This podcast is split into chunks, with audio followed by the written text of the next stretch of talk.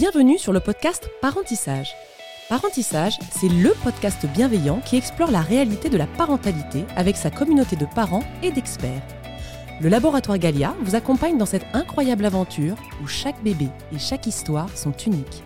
Papa engagé et engageant, il est le visage qui se cache derrière le podcast Papatriarcat. Un podcast lancé le 9 mars 2020 en solidarité avec le 8 mars, journée internationale des droits des femmes. Car Cédric Rostin est l'un de ces papas qui militent pour une parentalité éclairée et affranchie du patriarcat.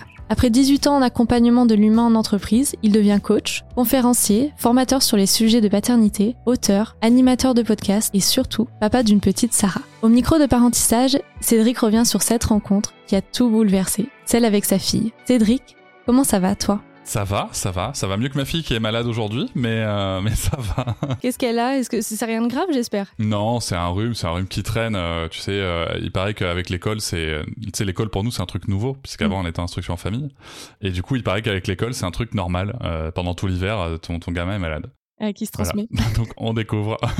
Écoute, on lui souhaite que ça passe vite et que- et qu'elle aille mieux. Dis-nous, est-ce que tu peux te présenter en quelques mots Parce que, comme je l'ai décrit, effectivement, tu es auteur, animateur de podcast, influenceur et jeune papa. Mais on aimerait bien que tu nous fasses toi-même ta description. Alors, euh, bah, t'en as déjà dit beaucoup. Euh, écoute, je vais déjà je vais dire mon âge. J'ai 40 ans, euh, parce que c'est le genre de questions que les gens peuvent se poser.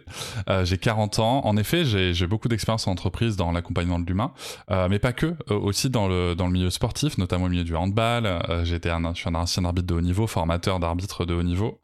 Ça joue parce que, tu sais, souvent on parle, on parle de nos parcours uniquement sous l'angle professionnel, mais je pense que l'angle associatif et, et loisirs et tout est vraiment important pour développer certaines compétences les soft skills, comme on dit en entreprise.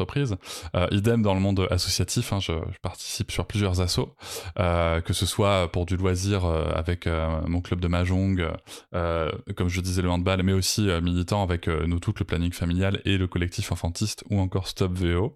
Donc voilà, tout ça, ça fait ça fait partie de, de moi et surtout, je suis en couple avec une femme merveilleuse qui s'appelle Noëlla, qui est chirurgienne dentiste et, et qui m'a qui, a été d'une grande impulsion sur beaucoup de sujets qui font de moi le père que je suis aujourd'hui. Justement, je, je saute sur l'occasion. euh, Tu me dis euh, que tu es père aujourd'hui. Euh, ta fille s'appelle Sarah. Comment tu la décrirais si je devais. Alors, je sais que c'est dur, mais si je devais te donner un seul mot, quel mot tu choisirais pour décrire Sarah? Inconditionnel.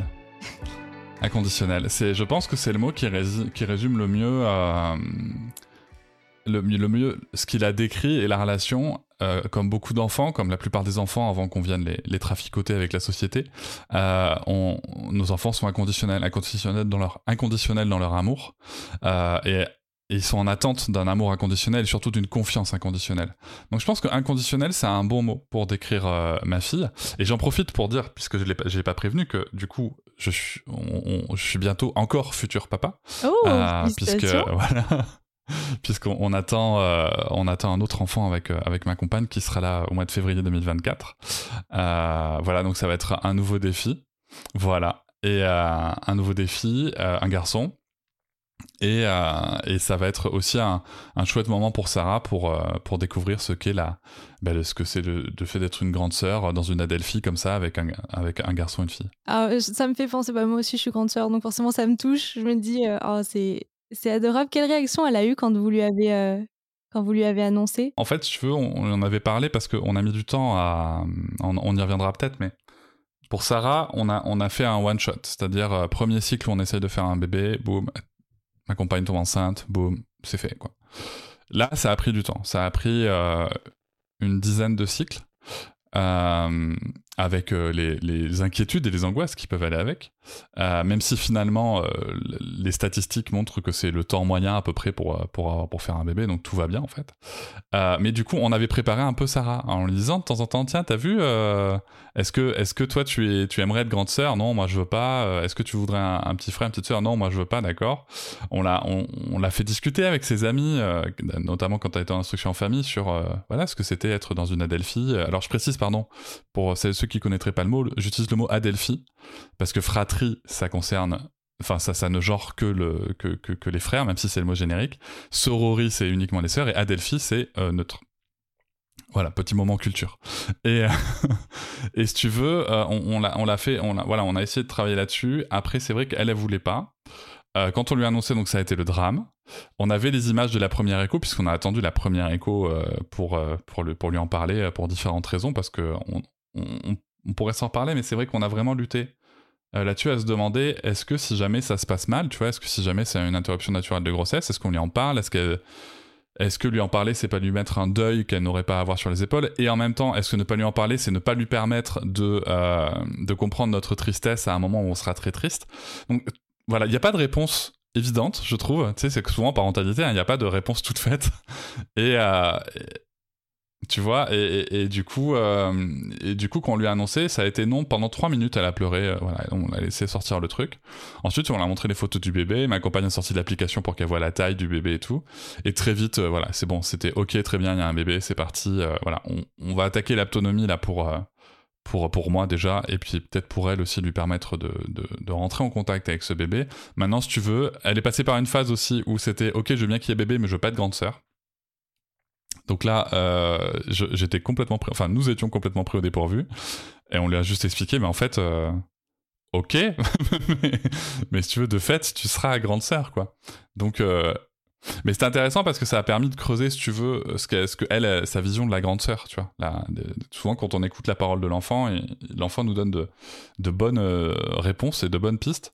Et en fait, c'est voilà, c'est qu'elle avait peur des responsabilités des grandes sœurs, elle avait peur de, de potentiellement euh, euh, blesser bébé en s'en occupant. Donc, ça veut aussi dire qu'elle a envie de s'en occuper, tu vois. C'est ça qu'il faut entendre. Et du coup, voilà, on a pu la rassurer. Je lui ai raconté que moi-même, quand je suis devenu papa, j'avais qu'une seule peur quand je la tenais dans mes bras, c'était de la faire tomber quand je l'habillais, c'était de lui euh, tourner le bras euh, dans le dos. Et en plus, euh, voilà, tu vois, je, suis un mec, je fais 1m93, j'ai une certaine carrure et j'avais vraiment peur, cette toute petite chose, de la briser. Et, et donc. Et donc voilà, aujourd'hui on la rassure là-dessus. Elle est, écoute, elle est, elle est engagée, elle est engagée dans ce rôle-là. Elle est contente. Et, et puis après on va voir comment ça se passera surtout à l'arrivée, quoi. Elle nous pose plein de questions aussi, tu sais, sur euh, est-ce que bébé dormira avec vous? Est-ce que bébé têtera le sein de maman? Euh, Voilà, toutes ces questions-là. Euh, et, donc à chaque fois, on lui répond bah oui, comme toi, comme, comme tu as connu. Mais c'est marrant, il y a quelque chose qui est très juste dans ce que tu dis par rapport à elle, le, les inquiétudes de devenir grande sœur. Ça me fait penser, et tu vois, finalement, on fait très bien le lien avec la question que je voulais te poser, justement, quand tu parles toi aussi des inquiétudes que tu as eues quand tu as eu Sarah quelle vision finalement tu avais avant Sarah de la parentalité quand tu étais plus jeune? Est-ce que ces inquiétudes, tu te les posais déjà? Alors en fait, j'avais pas les mêmes. revenons en arrière. Donc je suis devenu papa à 35 ans. à 28 ans, j'ai eu envie d'être papa. Pour une raison que je n'explique pas. Voilà, c'est, c'est, arrivé dans mes tripes, c'est arrivé dans mon cœur. J'avais envie d'être papa. je pense que, avec un peu de recul maintenant, euh, j'ai toujours aimé transmettre, tu vois, j'ai toujours aimé transmettre, que ce soit au travail, euh, dans, le dans les loisirs, etc. Et je pense que j'avais envie de transmettre euh, à un enfant, tu vois, à un bébé, j'avais envie de rentrer dans ce défi-là. Bon, il se trouve que pour différentes raisons, c'est arrivé sept ans après. Et c'est pas plus mal, parce que entre temps, j'ai fait une thérapie. Et ça, c'est important, donc c'était il y a dix ans. Et ça a radicalement changé euh, plusieurs choses. La première chose que ça a changé, c'est que si tu veux, déjà à 28 ans, quand je m'étais dit que je voulais être papa, je savais que je voulais être papa, mais euh, tu sais, moi, j'ai grandi avec euh, avec le martinet, avec la fessée, avec les gifles, avec les insultes, avec l'humiliation, avec les punitions, voilà, avec tout le package des années 80-90 qu'on avait à l'époque. Et, et je voulais pas ça. Je voulais pas ça et en même temps, euh, j'avais aucun modèle, tu vois. J'avais aucun modèle. Moi, j'étais, euh, comme le dirait Hermione Granger à, Ron Weasley dans Harry Potter, euh, j'avais la capacité émotionnelle d'une petite cuillère. Et grâce à la thérapie que j'ai fait avant, bah déjà, j'ai pu me reconnecter à mes émotions et donc être capable d'accueillir tout ça. Ça sera très, très, très important dans mon parcours de père. Et du coup, ça m'a aussi fait changer le côté euh, paternité, tu veux. C'est que, à la base, moi, ce que je me disais, c'est, ok, je veux pas, veux pas reproduire les violences que j'ai connues. Alors, on parle des violences, mais il y a des choses qui étaient très bien dans la, parentalité que j'ai connue avec mes parents et que, je j'essaye de reproduire aussi, notamment sur l'autonomie, la mise en autonomie, et, le fait de, laisser faire à l'enfant des choses seul.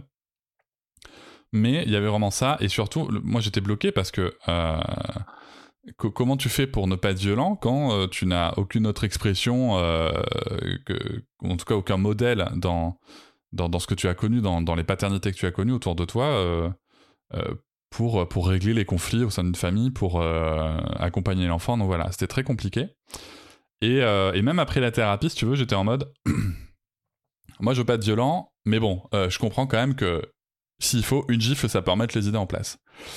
Et c'est en en parlant avec ma compagne, parce qu'on a eu la brillante idée de parler d'éducation avant d'avoir des enfants. Euh, et, euh, et elle m'a dit, bah non. non, mais même une gifle, euh, c'est pas possible. elle n'a jamais connu hein, ce type de, violence. Elle a d'autres types, mais, mais, mais pas, pas physique.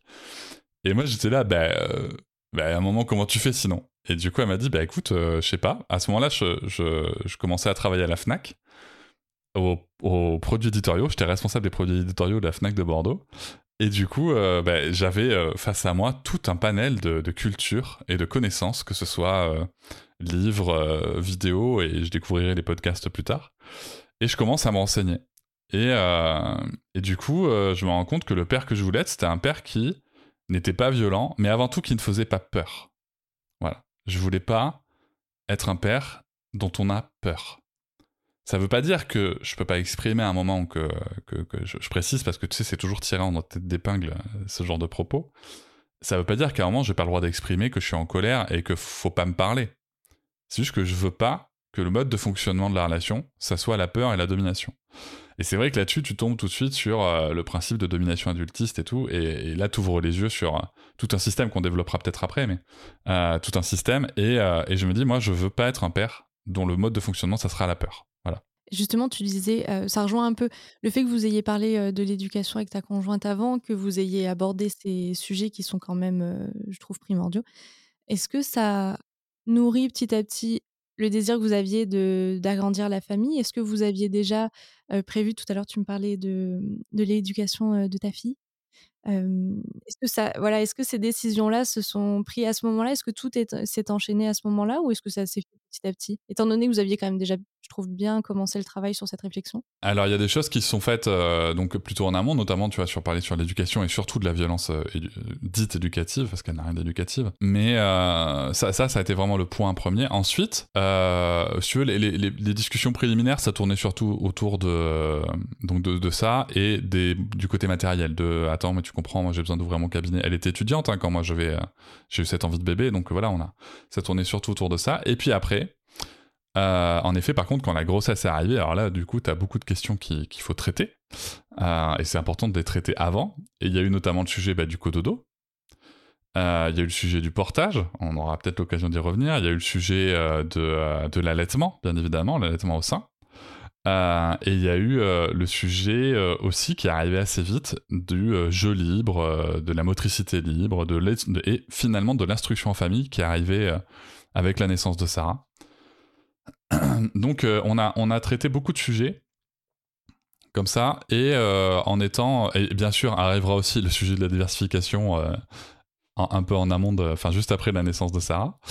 Et, et, on a traité tous ces sujets ensemble, et je pense que c'est important, d'ailleurs j'en parle dans mon livre, hein, de, se parler de ce projet parental, euh, de, parler de ces sujets avant qu'ils se, se proposent à nous. Et, c'est vrai que c'est là où il faut aussi être capable, et je pense que la thérapie est importante pour ça, il euh, faut aussi être capable d'exprimer ses propres besoins. Tu vois, euh, par exemple, moi j'ai pu exprimer mes peurs, quoi, que ce soit, mais surtout ces sujets, quoi, que ce soit sur, euh, sur le cododo, euh, l'allaitement et tout. Et en fait, le truc, c'est qu'au lieu de dire simplement j'ai peur, ben, je vais aller me renseigner. Ah, ok, alors le cododo, ça sert à quoi? Ça se pratique comment? Euh, Comment est-ce qu'on fait pour que ce soit sécurisé? Est-ce qu'on peut tuer bébé ou pas? Enfin voilà, il y a plein de questions que je me suis posées. Et, et encore une fois, j'avais accès à beaucoup de culture gratuitement en plus. Donc c'était c'était vraiment chouette pour moi d'accéder à ça. Mais oui, tous ces sujets se sont posés là-dessus pendant la grossesse. Et, après, bien sûr, il y a eu la question de l'accouchement qu'on a pu traiter avec la sage-femme, et ça, c'est encore un autre sujet. Effectivement, je pense qu'il y, a beaucoup à dire. Juste avant d'y revenir, euh, je voulais te demander quelle a été finalement ta première réaction quand tu l'as appris? euh, est-ce que tu as une anecdote à nous raconter à, ce sujet? Comment ça s'est passé? Parce que j'imagine que c'est souvent un moment qui est fort en émotion. Ouais, alors euh, désolé, je vais un peu briser les rêves là. hein, tu sais, franchement, il y a tous les témoignages. Hein. C'est, euh, en fait, bon, j'étais ravi, il n'y a pas de débat là-dessus. mais alors, ce qu'il faut savoir, c'est que j'habite à Bordeaux, juste à côté de Bordeaux, et à l'époque, je travaillais à Poitiers. à la Fnac de Poitiers. tu vois, j'avais un peu 265 km à faire en, train. Et euh, en fait, ma compagne, à ce moment-là, si tu veux, euh, j'étais à l'étage, là, où je suis au moment où on enregistre. Et, euh, donc, je suis prêt à partir, tu vois, je suis habillé, je suis en costume, machin et tout. Je suis prêt à partir prendre mon train. Et là, ma compagne, je suis en haut des escaliers, ma compagne est en bas des escaliers. Et tu vois, ça m'aimait un peu quand même d'en parler. Et, elle me regarde comme ça avec. Alors, bien entendu, vous, vous connaissez pas sa tête, tu vois. Mais tu sais, cette tête du. Je suis incroyablement heureuse et en même temps un peu effrayée. Et, mais c'est un super moment.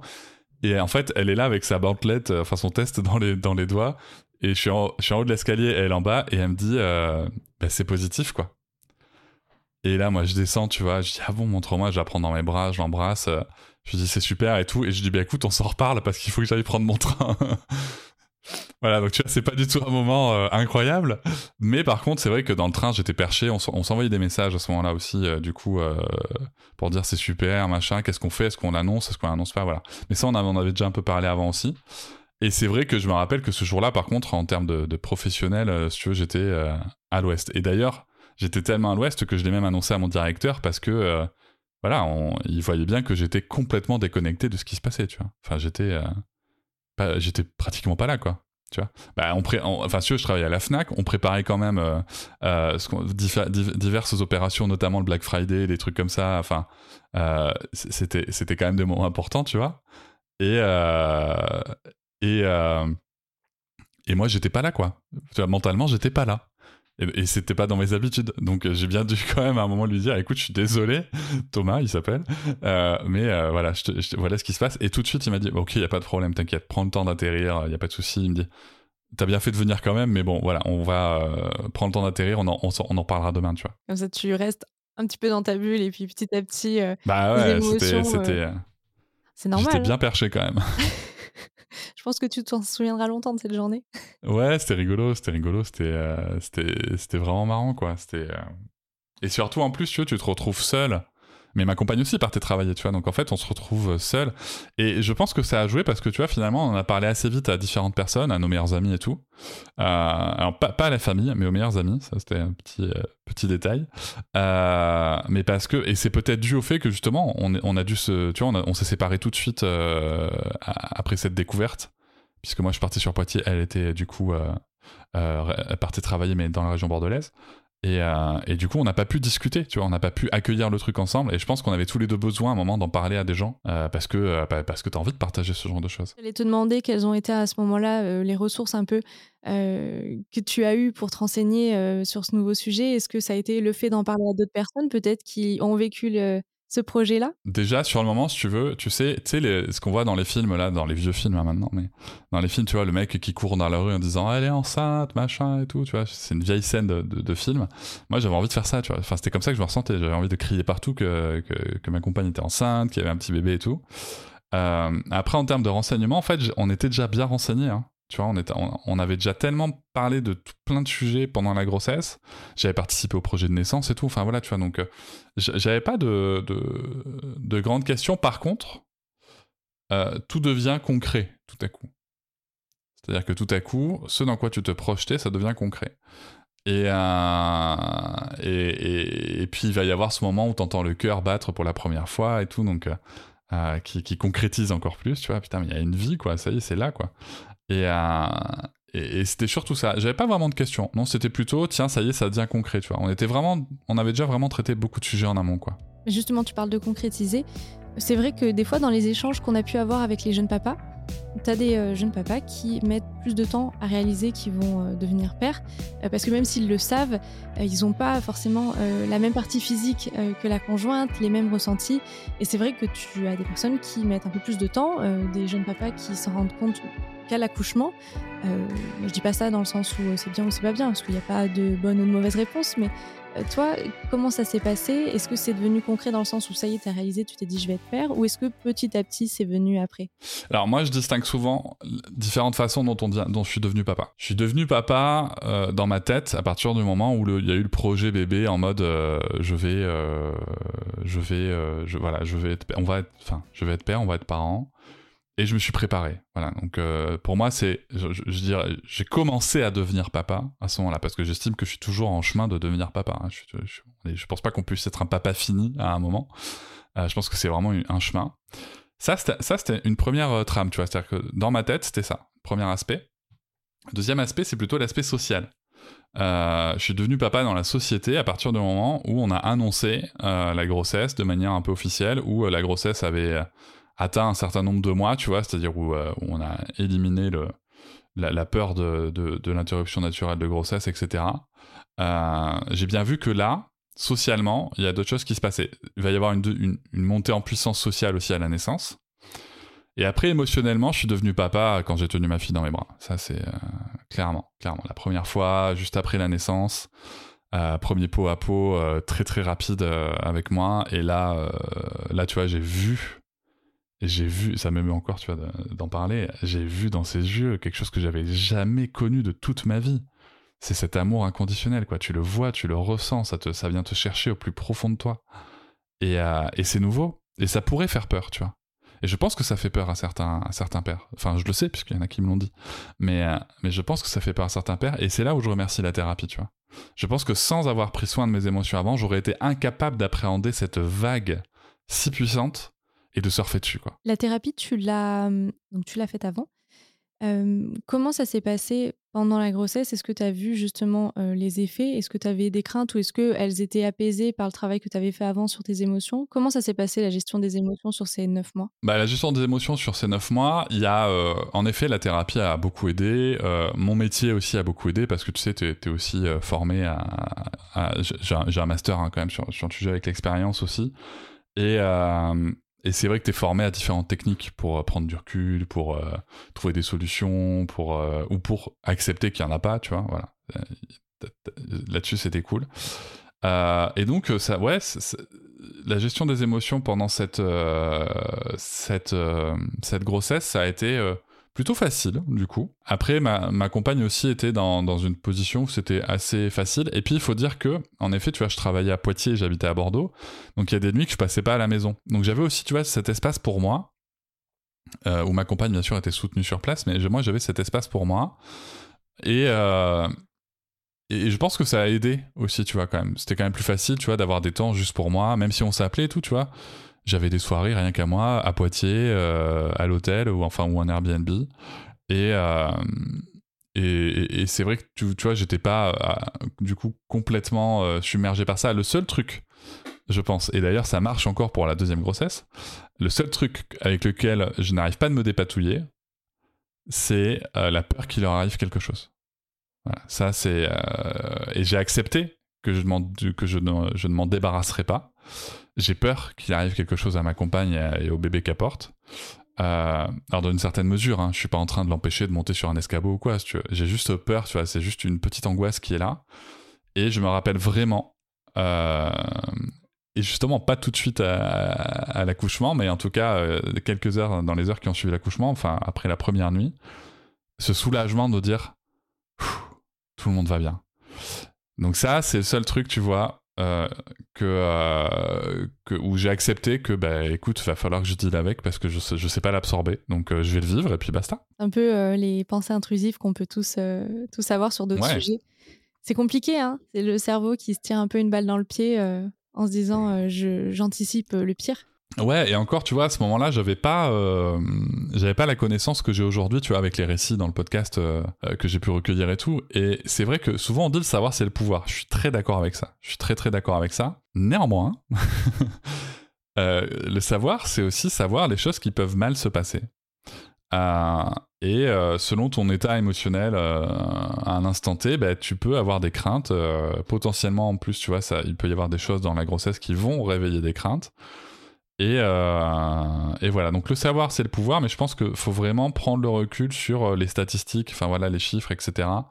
Euh, quand tu sais qu'il y a des choses qui peuvent mal se passer, tu vas notamment parler des interruptions naturelles de grossesse ou des interruptions médicales de grossesse. Voilà, c'est bien prendre conscience des, ta- des statistiques qui existent et tout parce que bah, ça peut faire flipper. Tu vois, j'ai re- j'ai ressenti une plus grande angoisse sur cette deuxième grossesse que sur la première. Après, comme tu disais, d'où l'importance de la gestion des émotions, de savoir prendre effectivement Ouais. les, statistiques.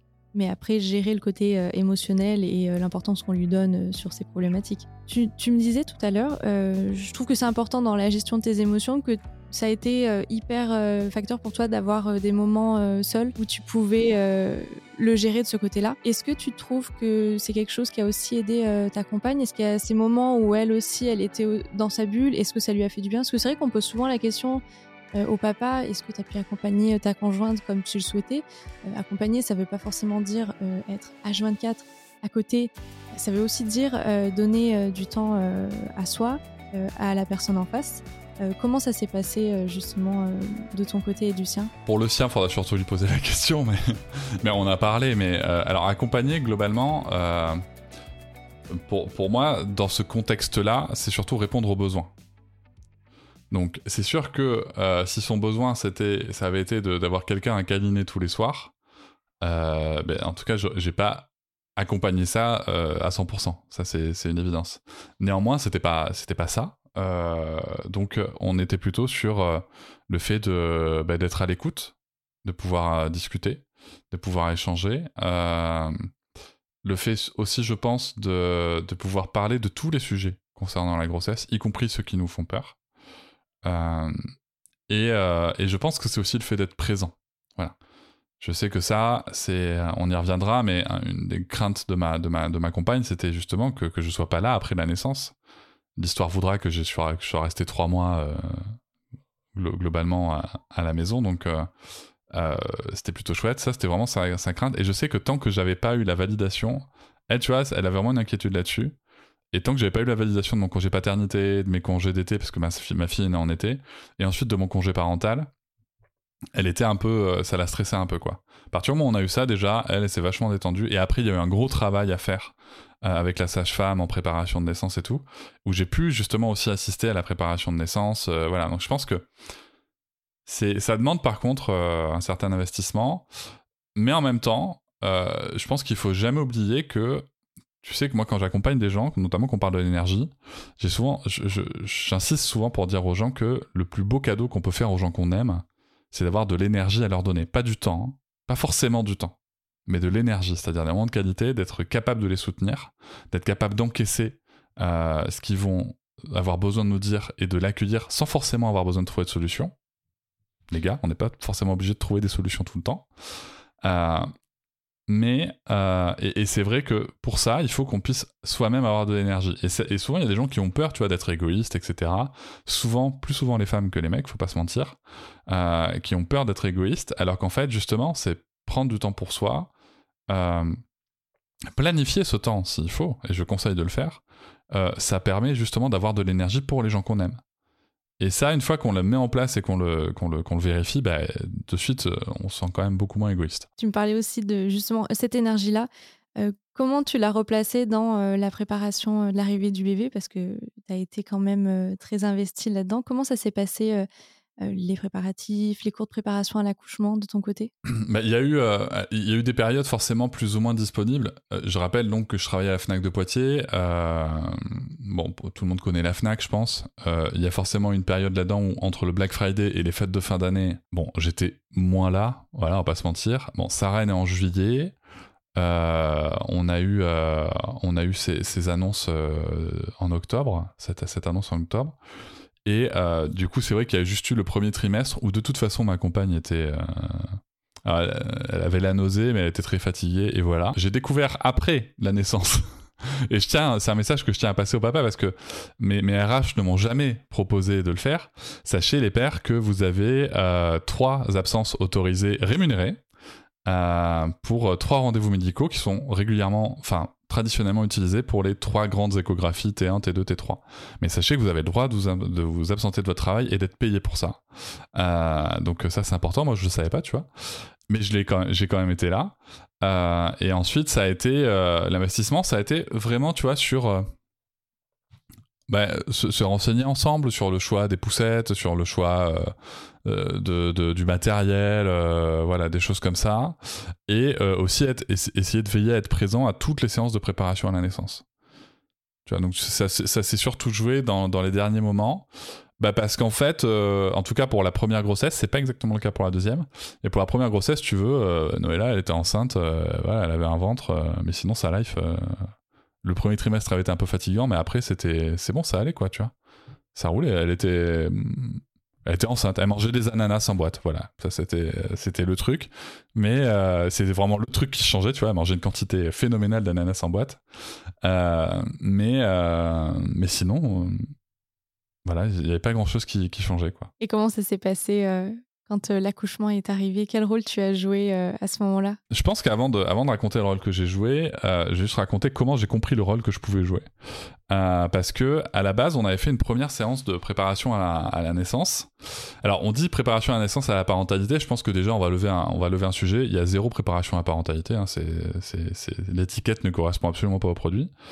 Euh, donc préparation à la naissance, et en fait on fait le, le premier rendez-vous à la, à la, maternité, donc en milieu médicalisé.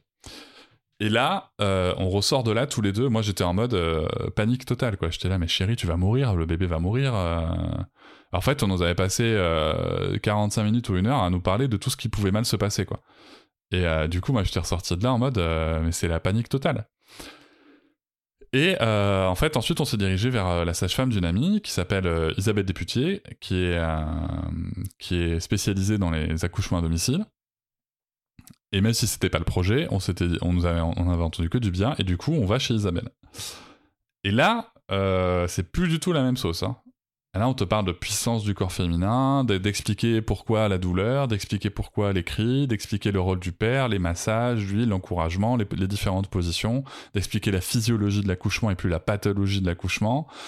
Euh, et là, en fait, tu te rends compte, d'ailleurs, euh, Isabelle, euh, alors avec un style qui lui appartient, on aime ou on n'aime pas, euh, mais euh, voilà, elle disait bien au papa, euh, les gars, non, vous avez des choses à faire et il va falloir le faire parce que vous avez du boulot, les gars. Vous avez du boulot. Et, et là, en fait, ça, ça a l'air un peu bourru comme ça. C'est un style. Hein. Et, et là, en fait, si tu veux, moi, surtout, je suis ressorti, je ressortais de séance en, en me sentant capable, compétent. Tu vois. Tout à coup, j'avais un vrai rôle à jouer non pas euh, pour faire euh, accoucher ma compagne, parce qu'on dit souvent on, les femmes se sont faites accoucher. Non, non, non, elles ont accouché et il y a des gens qui ont été plus ou moins aidants. Euh, et si tu veux, je me retrouve avec cette, ce, ce sentiment de me sentir compétent pour accompagner ma femme. Et ça, ça a changé beaucoup de choses. Alors après l'accouchement, bon, alors comment te dire que c'était un peu compliqué En fait, ma compagne avait. Euh, Sarah voulait pas trop descendre, elle voulait pas trop envie de sortir. Le terme était au 4 juillet 2018. Euh, ma compagne a fait un peu de thrombopénie, c'est-à-dire qu'elle avait un nombre de plaquettes qui, euh, qui, tombait un peu. Euh, visiblement, ça, ça, embêtait un peu les, le, le, la maternité où, où, elle a accouché. Et pour différentes raisons aussi, parce que si tu as des plaquettes trop basses, on peut plus te faire de péridurale, etc. Bon. Et, euh, et voilà. Et donc, du coup, bon, on nous en parle une première fois, ça l'embête un peu, on lui met un coup de pression, c'était un peu compliqué. Et euh, heureusement, alors comme j'ai dit, elle est dans le milieu de la médicale et professionnelle de santé. Heureusement, elle avait d'autres contacts qui lui disaient non, mais la thrombopénie, euh, euh, pour stabiliser, tu prends un peu de cortisone et ça va stabiliser tes plaquettes et, euh, et basta, on va faire avec jusqu'à la fin pour respecter ton projet de naissance. Mais nous, on insistait pour qu'il y ait un déclenchement, tu vois.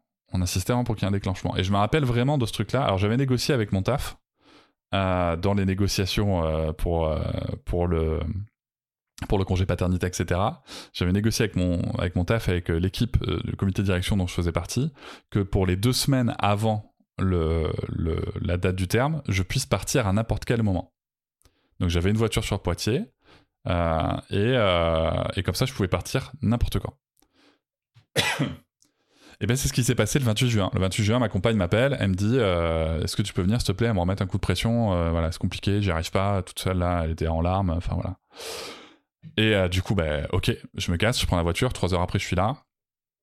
J'arrive et on voit ce qui se passe. Et alors attention, j'arrive pas en mode héros, c'est moi. Non, non, ma compagne gérait très bien. Hein. Elle avait juste besoin de soutien. Hein. Elle avait absolument pas besoin que je parle à sa place. Hein. Et du coup, en fait, ce qui se passait, c'est qu'elle avait face à elle une professionnelle de santé qui lui expliquait que, euh, bah, que euh, on était irresponsable, euh, qu'on allait tuer notre bébé. euh, et du coup, ma compagne, elle lui dit, mais vous vous basez sur quoi en fait? C'est quoi les études? C'est quoi les, enfin, j'ai lu ça nulle part. D'autres professionnels de santé disent absolument pas ça. Voilà, je veux dire, elle argumentait quoi. Et donc, moi, je la soutenais et on se retrouve à partir contre avis médical de, de cette maternité donc le 28 juin. Alors, faut que vous sachiez que ma compagne est une, professionnelle, de santé qui est grandement euh, concernée par la santé publique, grandement concernée par sa mission de santé publique, et pour qui la parole d'un professionnel de santé, enfin le, voilà, le cadre de, la profession de santé, c'est vraiment quelque chose d'hyper important. Autant vous dire que quand on est parti de là-bas contre avis médical, la voiture, elle était en PLS, quoi. C'était très très dur pour elle. En plus de se faire dire que c'était une mauvaise mère, etc. Et du coup, on y retournait tous les deux jours. Fallait faire une prise de sang, puis retourner avec les résultats. Et tous les deux jours, on repartait avec euh, contre avis médical. Et alors, et une fois sur deux, on nous disait, euh, non, un petit peu plus, puisque il y a peut-être juste une fois, on est tombé sur une personne qui nous a pas dit qu'on était des parents de merde. Euh, voilà. Et sinon, c'était hyper culpabilisant. Et fallait déclencher, fallait prendre euh, l'œuf là de, progestérone. Enfin voilà, je je me rappelle plus exactement les bons termes, mais fallait déclencher. L'important c'était de déclencher. On apprendra plus tard, l'histoire nous, a- nous apprendra que c'était surtout que bah, il y avait beaucoup de place à ce moment-là à la maternité, que c'était plus pratique pour le planning. Euh, non mais il faut oser le dire aussi, faut, Ah je oui, pense oui, qu'il faut dire les choses Bah, clairement. Ça fait pas plaisir à entendre, mais effectivement, c'est bien de le dire et c'est bien d'en parler. Et, euh, et on se retrouve à, on se retrouve donc le 6 juillet avec encore une fois un départ euh, contre avis médical. Le terme est passé donc de deux jours et là on commence vraiment à nous dire ah non mais c'est pas possible. Et donc la pression monte d'un cran. On en parle à la sage-femme et tout. Elle nous propose des, petits euh, exercices pour euh, pour essayer de commencer le travail. Euh, donc on a fait tout ce qu'on pouvait faire naturellement pour commencer le travail, pour encourager le début du travail. Et puis il se trouve que voilà il y a des contractions qui commencent le, le 6 au soir. Je me rappelle que ma compagne est en train de marcher, elle est en train d'essayer de faire des trucs. il est 23h30. Euh, je dis écoute, moi je suis, je suis fracassé, je vais me coucher. 23h45, elle me réveille. Donc euh, j'ai j'ai quand même un bon quart d'heure de sommeil dans les dents, on est content. Euh, mais elle zéro, hein, rappelons-le. Euh, et elle me dit écoute, je crois que ça commence. Ok, on y va. Tac, les sacs étaient prêts, tout ça, tout ça. On prend la voiture, on y va. On arrive à la maternité. On nous installe dans une salle de pré-travail. voilà, on arrive, il est minuit. Euh, le personnel est sympa, il n'y a pas de souci. On est reçu par une étudiante sage-femme. euh, voilà, elle commence, euh, donc on pose le monitoring et tout. On voit les contractions, la, force des contractions. Nous, on, on, on fait notre petit truc euh, de massage, euh, d'accompagnement. Voilà, tout se passe bien. Les contractions sont bien accompagnées. Euh, L'étudiante sage-femme vient, nous voir et, et, euh, regarde l'ouverture du col avec les doigts. Et elle nous dit quand on est arrivé, bah, vous êtes à 1,5, euh, voilà, donc là je sais plus, il doit être minuit et demi ou une heure, quelque chose comme ça. Vous êtes à 1,5, ça commence doucement, euh, voilà, continuez, c'est très bien et tout. Et arrivé à 4 heures du mat, je crois, quelque chose comme ça. Euh, ouais, euh, peut-être 5 heures. 5 heures du mat. Elle revient. Tu vois, et nous, on, a, on vient de passer des heures à vivre des contractions, enfin surtout ma compagne, hein, rappelons-le quand même. Euh, elle vient de passer des heures à vivre des contractions et moi à l'accompagner. Et on se dit, quand elle va revenir, elle va quand même nous dire, voilà, ça a progressé, quoi. Et là, en fait, elle regarde l'ouverture du col et elle nous dit, oh, je suis désolé. Je pense que je me suis complètement trompé tout à l'heure. Là, maintenant, vous êtes à peine à 1,5. Et si tu veux, après 5 heures de contraction, psychologiquement, il y a un truc qui, a, qui s'est effondré chez ma compagne. Il y a un truc qui s'est effondré chez moi aussi. En tout cas, chez nous, voilà. Et euh, je me rappelle vraiment de ce moment-là parce que, si tu veux, il était 5 heures du mat, mais je, je ressentais absolument pas la fatigue. Euh, alors, je parle de moi, bien entendu que ma compagne vit des choses plus compliquées physiquement que moi à ce moment-là, mais je, je peux pas parler à sa place. Mais moi, en tout cas, si tu veux, à ce moment-là, je sentais pas la fatigue, tu vois, on était dans l'accompagnement et tout. Et à partir du moment où il y a eu cette cassure psychologique, j'avais qu'une envie, c'était de me coucher, tu vois. J'étais fatigué. Tout à coup, la fatigue est arrivée. Ma compagne, du coup, euh, même les plus petites contractions devenaient un enfer. On était, on, a complètement perdu pied. Euh, on se rappellera après qu'on aurait pu prendre une douche chaude et tout. Enfin voilà, il y avait plein, tellement de choses à faire qu'on nous avait transmis. En fait, juste, on a perdu pied. Ce qui fait qu'à 6 heures, au moment du changement de service, euh, on, réclame, ma compagne réclame une péridurale, mais il faut qu'il y ait la bonne ouverture de col, etc. Péridurale qu'on lui posera à 9 heures du matin. Et là, on lui pose la péridurale et elle dort. Elle dort plusieurs heures.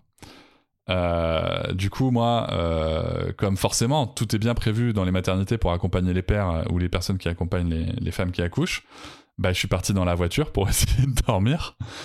je crois que le matin, j'ai réussi à dormir une heure dans la voiture. Et, je reviens, bah, déjà quand je suis revenu, à dormir encore. donc voilà, je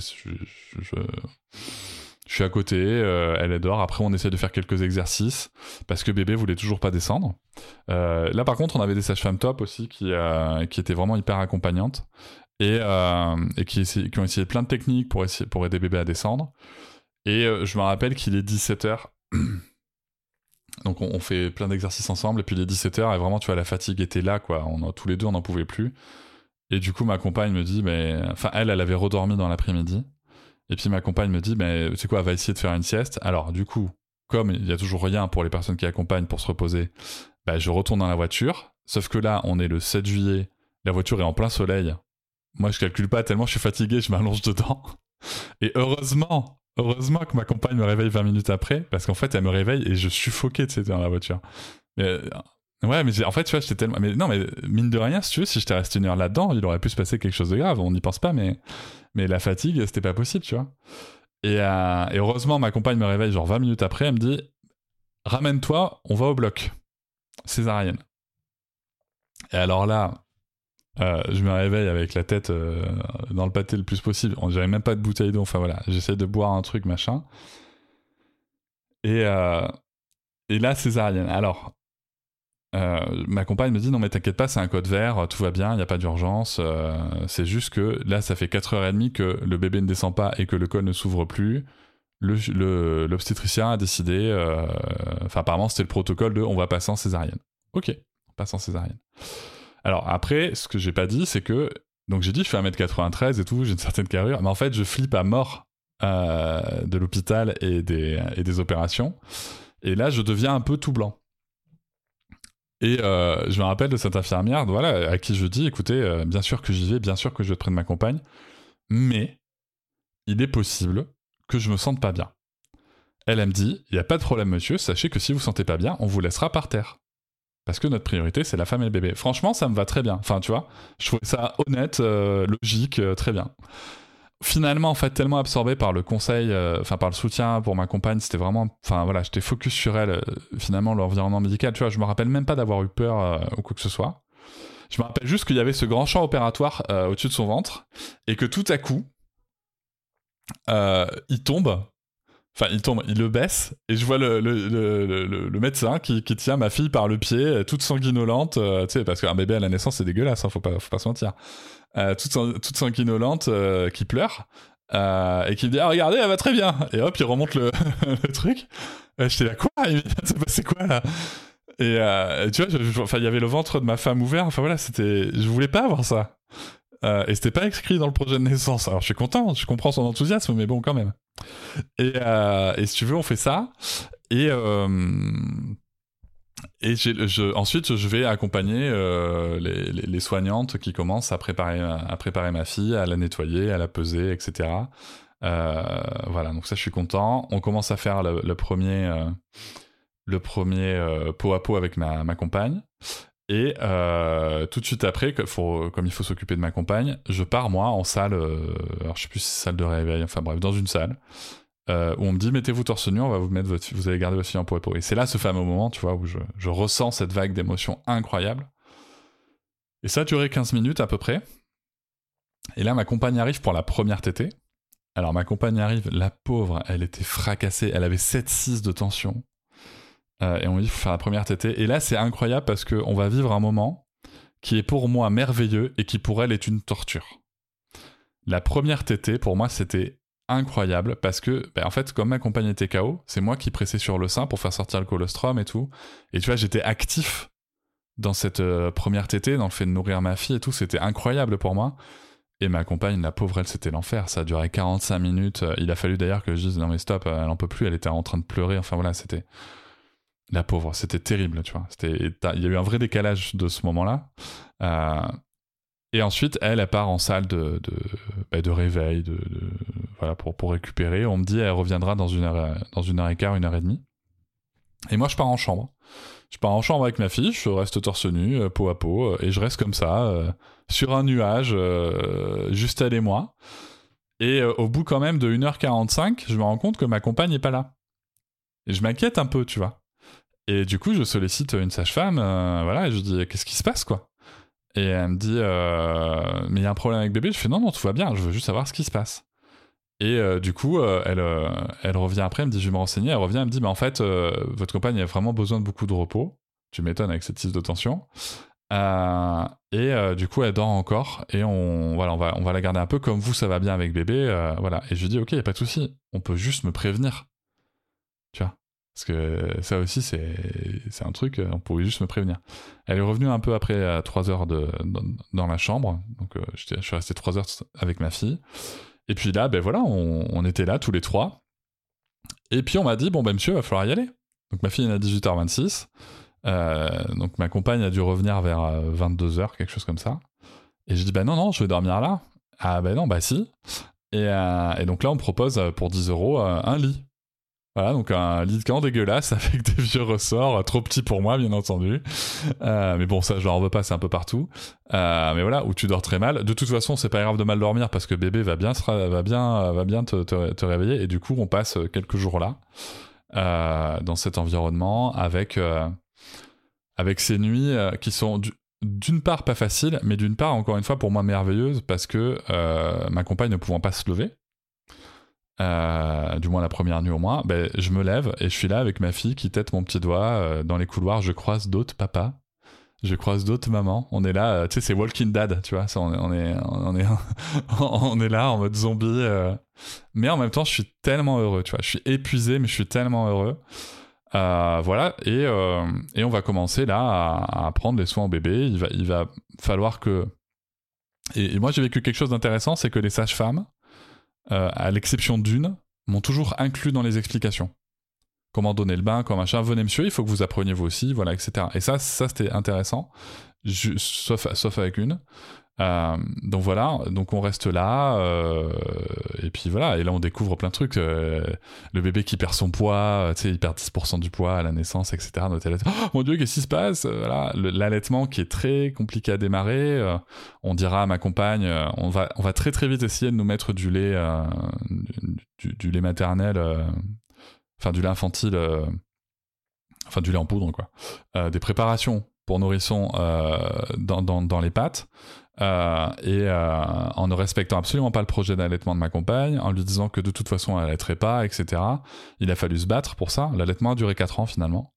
Il a fallu se battre pour ça, en acceptant en effet que, euh, que on a utilisé un DAL, c'est un dispositif d'aide à l'allaitement qui permet d'injecter du lait pendant la tétée en plus. Et en effet, il y a eu un petit peu de, de, de complément, tu vois, fait avec le DAL, de complément avec euh, de la préparation pour nourrissons. Et donc, faut pas, faut pas être fermé à ça. Mais, euh, mais en tout cas, on était zéro encouragé. C'était vraiment compliqué. Et ça s'est décanté quand on est rentré, quoi. Quand on est rentré euh, sur, sur ce sujet-là. Franchement, sortir de la maternité, c'était sympa. C'était bien. Surtout que, rappelons-le, on est au mois de juillet. Et que, en fait, il faisait 38. Il y avait canicule. Et que dans la maternité, il n'y avait pas de clim. Et que pour la prévention suicide, t'as pas le droit d'ouvrir la fenêtre. Enfin, les fenêtres ne s'ouvrent pas de plus de 8 cm. Ah oui, donc pour l'aération, c'est pas le meilleur. Voilà. Et en plus, on a fait des conneries, c'est que les gens venaient nous rendre visite. Donc, tu vois, la pièce chauffait très vite. Et même la nuit, il faisait hyper chaud. Donc, c'était vraiment très, très compliqué. Donc, une fois qu'on est rentré à la maison, euh, bah, ça allait beaucoup mieux. En plus, on a des amis qui, nous avaient prêté une clim portable qui nous permettait de maintenir une pièce à 24 degrés, tu vois, pour être avec bébé. Pour qu'il n'y ait pas non plus, tu vois, de choc thermique. euh, parce qu'en fait, si on avait cette pièce à 24 degrés. Dans la maison, il faisait 28. Et à l'extérieur, il faisait 38. Donc, euh, ouais, c'était c'était en pleine canicule, c'était rigolo. Et donc, euh, voilà. Et puis, on a commencé notre petit rythme, là, euh, pendant de nouveaux parents. Et justement, ça tombe à pic, on y vient. Comment ça s'est passé ces premiers jours à la maison? Parce qu'on sait que c'est quand même une toute nouvelle vie. On passe de 2, 3. ça fait beaucoup de chamboulements. Comment vous avez trouvé finalement l'équilibre à 3 en termes d'organisation? Alors, je te parle d'un point de vue technique parce que tu as l'organisation des tâches, tu as ces choses-là, mais aussi tu as l'organisation émotionnelle parce que chacun a ses émotions. Euh, comme on disait, c'est beaucoup de changements. Comment ça s'est passé pour vous? Ben, euh, alors, je crois que moi, ce qui m'a marqué profondément, c'est que, en fait, quand tu rentres chez toi, tout est pareil et en même temps, tout est différent. Moi, c'est vraiment le truc qui m'a. Mais, vraiment, dès la première heure chez nous, j'étais là, mais la maison n'a pas changé, euh, rien n'a changé, mais tout a changé, quoi. Euh, tout à coup, t'as plus la même préoccupation. Tout à coup, finalement, euh, le, fait de, vouloir jouer avec tes potes euh, aux jeux vidéo euh, pendant que ta compagne était en train de lire puisqu'elle était à son huitième mois et qu'elle elle se reposait, en fait, t'y penses même plus. Tu te concentres sur ce bébé sur ta fatigue. Ça, c'est important. Et, et la gestion... donc, avant la gestion émotionnelle, nous, ça a vraiment été la gestion physique. Fallait récupérer, quoi. Donc, euh, on a fait comme on pouvait, en faisant des siestes euh, quand on voulait. Euh, L'avantage du congé paternité aussi, c'était ça, tu vois, c'était que on n'avait rien. Alors, on avait bien déblayé pour avoir rien d'autre à faire que ça pendant, pendant les premiers temps. Et puis, enfin, rien d'autre à faire à part la série de rendez-vous médicaux que t'as tapé. Donc voilà. Et, émotionnellement, c'était c'était un nuage, quoi. Tu vois, c'était c'était cool. Enfin, on était bien. On était bien. Il y avait. euh, Alors, c'est toujours pareil. On va avoir, si tu veux, quelques petites inquiétudes. Est-ce que, euh, est-ce que moi- moi-même, est-ce que je vais la faire tomber? Est-ce que, euh, est-ce que je lui donne bien le bain? Voilà, tu as plein de choses comme ça où tu te poses des questions, mais en fait, c'est en faisant que tu apprends. Et puis, tu te rends compte aussi, point important, que tu fais pas forcément exactement pareil que la maman, tu vois, Euh, et qu'on peut faire de, manière différente et que c'est pas grave. Et ça, il y a cette petite gestion aussi de positionnement dans le couple qui est important. Mais je pense que le fait d'avoir été présent en amont, tu vois, de l'accouchement, vraiment en préparation de la naissance, ça a vachement atténué ça parce que d'autres récits que j'ai pu avoir d'amis ou, de gens que j'ai dans mon podcast, euh, chez nous, c'était vachement atténué quand même, tu vois. On était vraiment, on n'avait pas ce côté euh, parent principal, parent secondaire, tu vois. Euh, voilà, et puis après, il y avait beaucoup de tétés, beaucoup de portages. Surtout les premiers mois, si tu veux, les, les tétés n'étaient pas forcément optimales. Euh, on a dû passer par une petite chirurgie d'un- frein de langue. Euh, les tétés n'étaient pas forcément optimales, donc du coup, Sarah tétait beaucoup. Donc en fait, elle était beaucoup collée à sa mère. Et en fait, quand elle était pas, ben moi, je la récupérais en portage ou en sieste. et voilà, c'était cool. On avait des amis qui passaient, il faisait beau. On avait une petite piscine hors sol à l'extérieur. voilà, on prenait quand même des apéros. Non, c'était cool, tu vois. Enfin, c'était l'été. C'était sympa.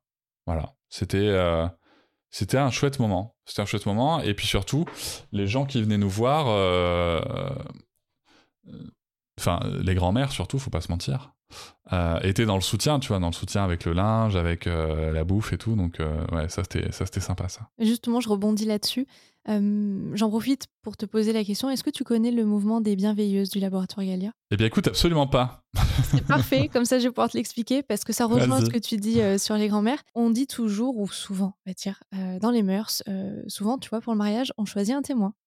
Et avec Galia, on s'est posé la question de bah, pourquoi on n'aurait pas, nous, notre sorte de témoin, entre guillemets, pour quand on est parent? Ce qui a donné naissance au mouvement des bienveilleuses. Alors, un bienveilleur ou une bienveilleuse, c'est tout simplement quelqu'un de l'entourage qui va proposer son aide, euh, que ce soit pour des, petits gestes, tu vois. Faire des lasagnes, euh, passer l'aspirateur, euh, s'occuper de bébé pendant une heure pour que euh, ben, le papa, la maman puissent aller faire quelque chose, euh, prendre du temps pour soi. Et justement, c'est le but du mouvement, c'est de, pousser les proches à, au-delà de, proposer de l'aide, de savoir aussi euh, l'imposer quand euh, la maman, le papa n'ose pas la demander, et surtout de poser la question, celle que je t'ai posée en intro, comment ça va toi? Parce qu'on s'est rendu compte que souvent, quand on demande aux jeunes parents comment ça va, tout de suite, la, réponse c'est bah, écoute, euh, elle fait ses nuits ou non, ça va pas trop. Et en fait, tout de suite, on parle de bébé. Mais c'est aussi important de replacer bah, les parents. Et du coup, on a, on a lancé le mouvement Les Bienveilleuses, qui me fait penser à ce que tu dis sur l'aide que vous avez eue euh, des mamies. Euh, du coup, quel avis toi tu as là-dessus et comment vous avez réussi à formuler vos besoins auprès de vos proches? Alors, je pense que c'est essentiel. Je pense que euh, nos besoins auprès de nos proches, on n'a pas trop su les formuler sur cette première euh, grossesse, notamment sur les visites à la maternité, tu vois. Ces visites à la maternité, en fait, tu vois, c'était très protocolaire. hein. Tu reçois les grands-parents, les machins, la famille, le truc. euh. Franchement, on s'en serait bien passé, je pense. Mais, tu vois, ma compagne l'a mieux vécu que moi, donc à voir, tu vois. C'est par contre les visites à la maison. Je pense que c'est bien, en effet, de s'inscrire là-dedans. Euh, je pense que cette idée du mouvement des bienveilleurs, des bienveilleuses, c'est c'est c'est une belle idée. C'est une belle idée pour porter ça. En effet, de rappeler aux parents euh, que c'est important de penser à comment ça va toi. Je, ça renvoie à ce qu'on disait tout à l'heure sur l'énergie, tu vois. C'est que si tu veux bien t'occuper de ton bébé, si vraiment c'est ça qui te fait peur, tu vois, de mal t'occuper de ton bébé, en fait, il faut d'abord que tu t'occupes de toi. Et, euh, et ça, c'est bien d'avoir des gens qui peuvent le rappeler et qui peuvent soutenir aussi. Alors, euh, tu vois, un petit peu dans cet état d'esprit, euh, il y a aussi euh, des petits trucs qui existent sur le site d'Ingrid Bayo, par exemple. On peut trouver un chéquier de, de postpartum, un chéquier sur lequel il n'y a pas d'argent, il n'y a rien, c'est juste en fait, c'est un chéquier de toi, moi je vais venir te faire le ménage, moi je vais venir te faire le linge, moi je vais venir t'amener à, à, manger. Alors, comme elle habite au Canada, il y a aussi déneiger ta maison, mais ça c'est autre chose. c'est moins fréquent chez nous. Euh, mais tu vois, mais ça aussi, je trouve que tu as des petites idées comme ça qui sont intéressantes. Et je pense que moi, ce que je, ce que je, ce que je ferai pour BB2, c'est que euh, j'expliquerai, ok, si tu viens, bah, t'amènes quoi à manger, tu vois? Vraiment, c'est euh, parce que je comprends que les gens n'aient pas forcément envie de mettre leur nez dans, euh, tu vois, quand tes amis viennent, ils n'ont pas forcément envie de mettre leur nez dans ton linge, euh, dans tes culottes, dans tes caleçons. euh, je comprends la gêne, tu vois. Euh, bon, l'aspirateur c'est un petit peu plus euh, commun, Euh, mais mais tu vois, ça pourrait être aussi simplement euh, promener le chien. Enfin voilà, ça, peut être plein de choses plus sympa que euh, que ça. Mais je pense que venir avec un petit plat, ben euh, c'est une bonne idée. Voilà. Et, se dire, tiens, bah, tu viens avec quoi, tu vois? Mais même des trucs, euh, je sais pas, des crêpes, enfin, on s'en fout, tu veux, des, des, des trucs plus sympas, quoi. Mais, euh, mais ramener un truc à bouffer, je pense que c'est bien. C'est, ça, ça- en tout cas, si tout le monde fait ça, ça peut vachement aider les parents, quoi. Ça permet de donner un peu plus de temps, euh, de temps à soi, de temps aux parents. Et d'ailleurs, euh, comment, de ton côté, euh, ça s'est passé pour euh, retrouver des moments rien qu'à toi Est-ce que tu as eu l'impression de t'oublier ou pas? Est-ce que dans le travail que tu me disais, ta, thérapie, pardon, est-ce que tu trouves que ça a continué de t'aider? Oui, complètement. Le, travail de thérapie m'a beaucoup aidé, ça c'est, sûr. Encore une fois aussi, ma formation m'a beaucoup aidé. Après, les moments rien qu'à moi, ils sont pas arrivés avant. Enfin, déjà, un, on en avait, puisque veux, comme je te disais, il faisait canicule.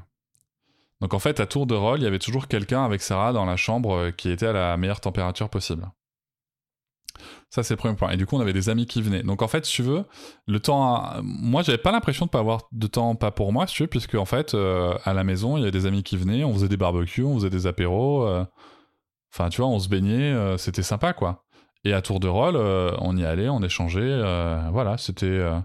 On avait ça qui pouvait se faire. Donc, j'ai pas eu ressenti ce besoin-là. Ça s'est rappelé. euh, euh, par contre, je ressentais le besoin. J'avais pas envie de m'absenter, tu vois. Par contre, je me disais, ma compagne en plus, tu vois, voilà, elle avait une césarienne, elle avait une cicatrice. euh, Enfin voilà, je me disais, je dois être là si elle a besoin n'importe quel moment. Et dans mon organisation, donc comme je t'ai dit, ma fille est née le 7 juillet. J'ai pu rester avec euh, ma compagne et ma fille donc euh, jusqu'à la fin du mois de juillet. Et dans le deal avec mes collègues euh, de la FNAC, j'ai dû retourner travailler les deux premières semaines d'août. Parce qu'il y avait des enjeux sur les congés d'été. Tu sais comment c'est en entreprise. Hein, les congés d'été, ce sont des sujets qui peuvent être hautement euh, brûlants. Euh, et euh, vu, vu, vu le deal qu'on avait fait, tu vois, par rapport aux 15 jours avant la naissance et tout, enfin voilà, on avait dealé là-dessus. Et donc, je suis reparti travailler deux semaines euh, avec trois jours de. de, de, enfin, les trois premiers jours où j'ai dormi à Poitiers. Et je reviendrai peut-être sur cette expérience parce que c'est une expérience intéressante. Mais après, je suis revenu, si tu veux, et ensuite j'étais là pendant deux mois, donc jusqu'à mi-octobre, en congé parental. Et euh, même comme pendant le congé parental, tu vois, en fait, euh, on prenait du temps pour nous. Euh, mais on était content d'être ensemble, en fait, tu vois. Je veux dire. et, surtout, encore une fois, tu vois, le temps pour moi, je pouvais le prendre. ben, des fois en bricolant, des fois en m'occupant de la maison, des fois en jouant, des fois en voyant des amis. On n'avait pas de, de, de problème avec ça. C'était plus compliqué pour ma compagne de, de, se détacher, mais allaitement au sein aussi euh, oblige, tu vois. euh, ça a mis un peu de temps. euh, en plus, avec les soucis d'allaitement qu'on a vus, entre-temps, Sarah avait eu sa chirurgie en, septembre. Après, ça allait mieux, tu vois, pour, pour, pour les tétés et tout. Donc, les tétés étaient plus espacés, c'était plus sympa. Mais, mais on avait. ouais, on n'avait pas de problème à prendre du temps, mais c'est vrai qu'on on- on avait envie de rester ensemble.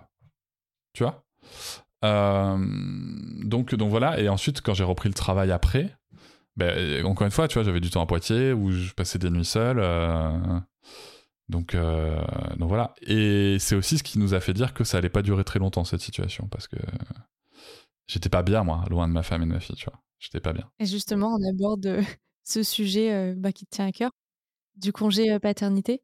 Pour resituer un peu, on sait que depuis le 21 juillet 2021, sa durée pour la naissance d'un enfant est de 25 jours calendaires, 32 calendaires en cas de naissance multiple.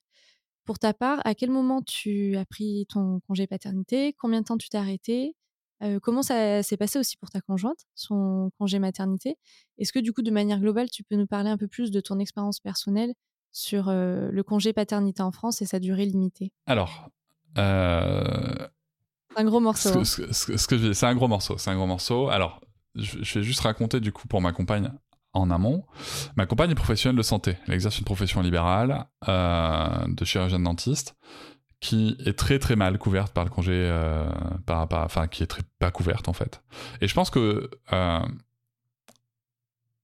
je suis pas en train de dire qu'il faut plaindre les chirurgiens dentistes, hein, mais juste que pour que les gens sachent, un congé maternité pour ma compagne, c'est aussi un crédit de 30 000 euros.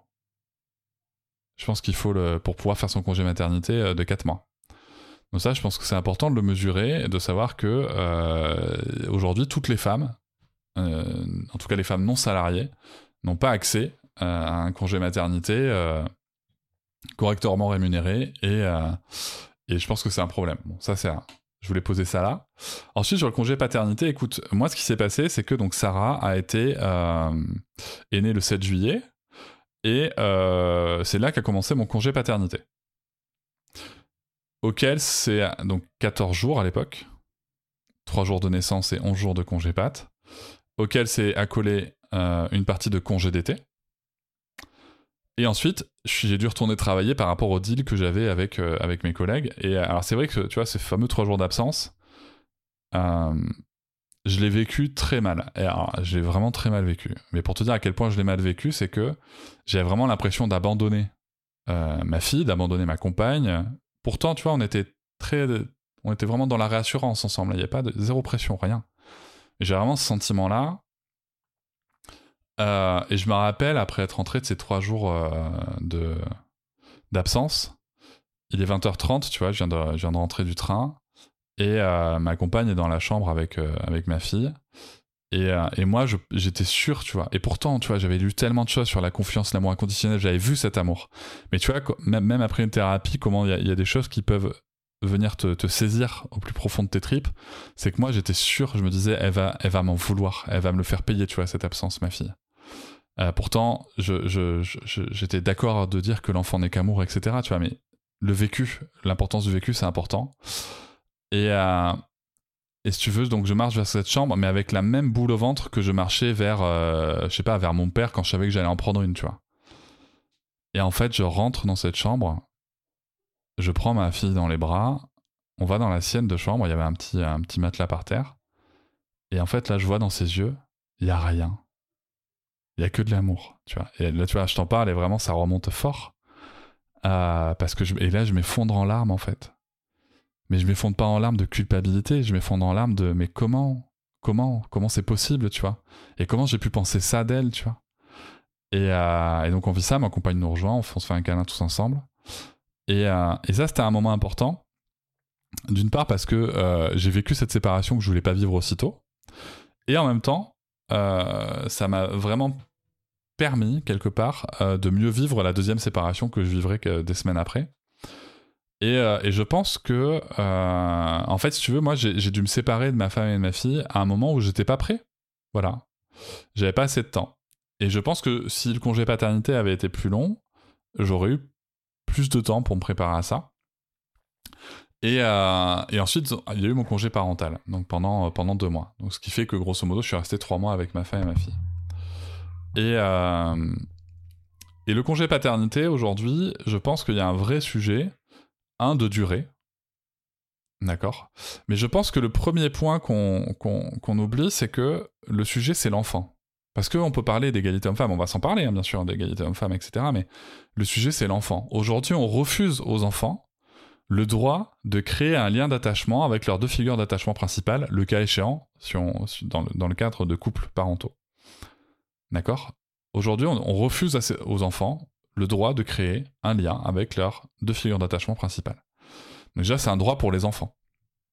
Ensuite, c'est un droit euh, bah, pour les pères, bien sûr, de, pouvoir accompagner leur enfant.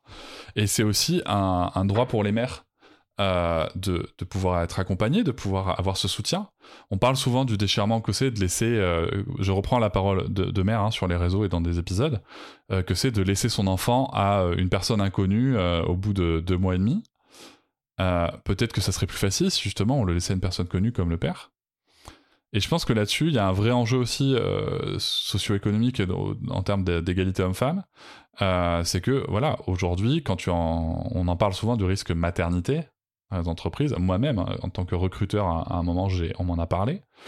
Euh, on me disait, fais attention quand même, les femmes, tu vois, les tranches d'âge, tu vois, ce sont des choses qui existent encore dans les RH.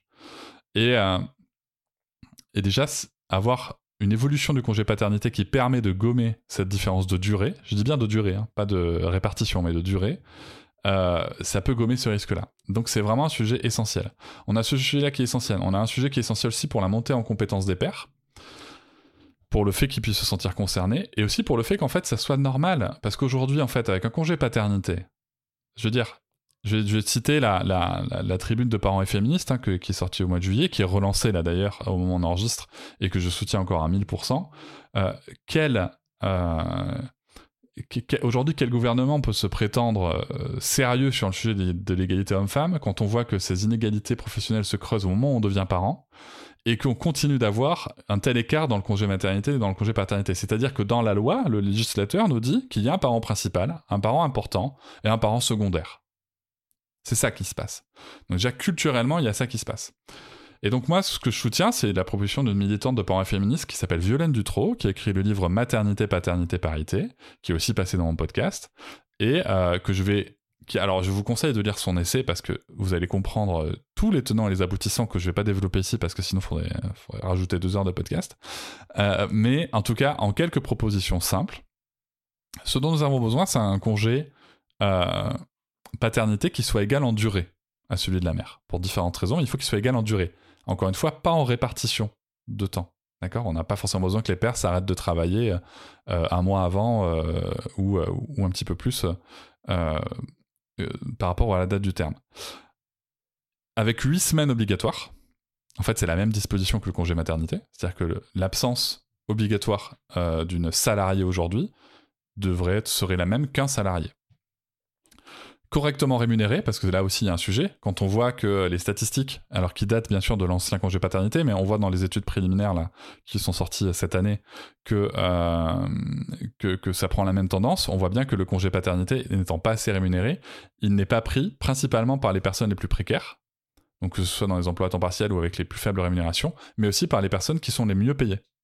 Tout simplement parce que le gap, il est énorme. Quand tu touches euh, 10 000 euros par mois et que tu vas en gagner plus que 4 000, je sais pas, mettons, je sais que ça fait, ça fait peur, hein. on dirait que c'est des salaires énormes, ce sont des salaires énormes. Mais en attendant, une personne qui est habituée à, vivre avec 10 000 euros par mois, est-ce qu'elle peut se permettre de perdre 60% de son salaire? Je ne sais pas. Donc voilà, il y a des questions comme ça à se poser. Après, bon, je t'avoue que pour les plus riches, la problématique, c'est surtout qu'ils ils peuvent anticiper et mettre de côté. Mais c'est surtout les personnes les plus précaires qui sont vraiment en perte de rémunération. Euh, et ça, c'est un gros problème. Et euh, l'autre point, c'est au moins deux semaines obligatoires à la reprise du travail de la mère. Et ce point-là, moi, je l'ai vécu. Puisque ma compagne a repris le travail partiellement avant moi. Et ça, je l'ai vécu et ça me paraît un point essentiel pour la mise en autonomie des pères. Parce qu'il est là vraiment le sujet. Ça me paraît un point essentiel pour, pour que le père puisse se sentir capable de monter en compétence. Que ce soit lui qui gère les sujets, que ce soit lui qui soit présent, que ce soit lui la personne référente qu'on va contacter, et qui puisse s'inscrire socialement, non, non seulement en étant comme un parent compétent, mais un parent qui est informé, concerné donc ça, c'est vraiment important. Et je pense aussi qu'en termes de, tu sais, on parle souvent du baby clash, tu vois. Et je pense aussi qu'en termes justement de, d'apaisement des relations euh, dans le couple euh, parental euh, après l'arrivée de bébé, eh ben que, la mère laisse le père se débrouiller seul. Et je dis bien seul, c'est-à-dire je lui prépare pas tout pour toute la journée. Hein. Il se débrouille seul comme la mère se débrouille seule. Tu vois? ben je pense que ça peut justement permettre une meilleure compréhension des vécus des uns et des autres et, euh, et aussi comprendre, d'une part, pour le père, que moi, moi, ayant vécu ça, je suis jamais rentré du boulot quand ma compagne était, euh, était, euh, était seul avec bébé, en lui disant bah attends toi t'as rien foutu de la journée et moi j'ai travaillé. Non non c'est jamais arrivé. Parce qu'une fois que t'as vécu ta journée seule avec bébé et même plusieurs d'affilée bah tu comprends ce que c'est.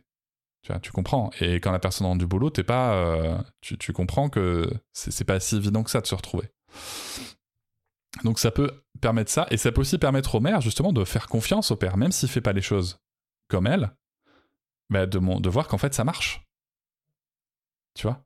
Euh, pas parce qu'en fait il y a pas d'un côté euh, les gentils mamans les gentils papas ou les méchants mamans les méchants papas. C'est beaucoup plus nuancé que ça la vie euh, de, la parentalité. Et je pense que ça ça peut être un vrai moyen. Donc le congé paternité aujourd'hui c'est un vrai levier.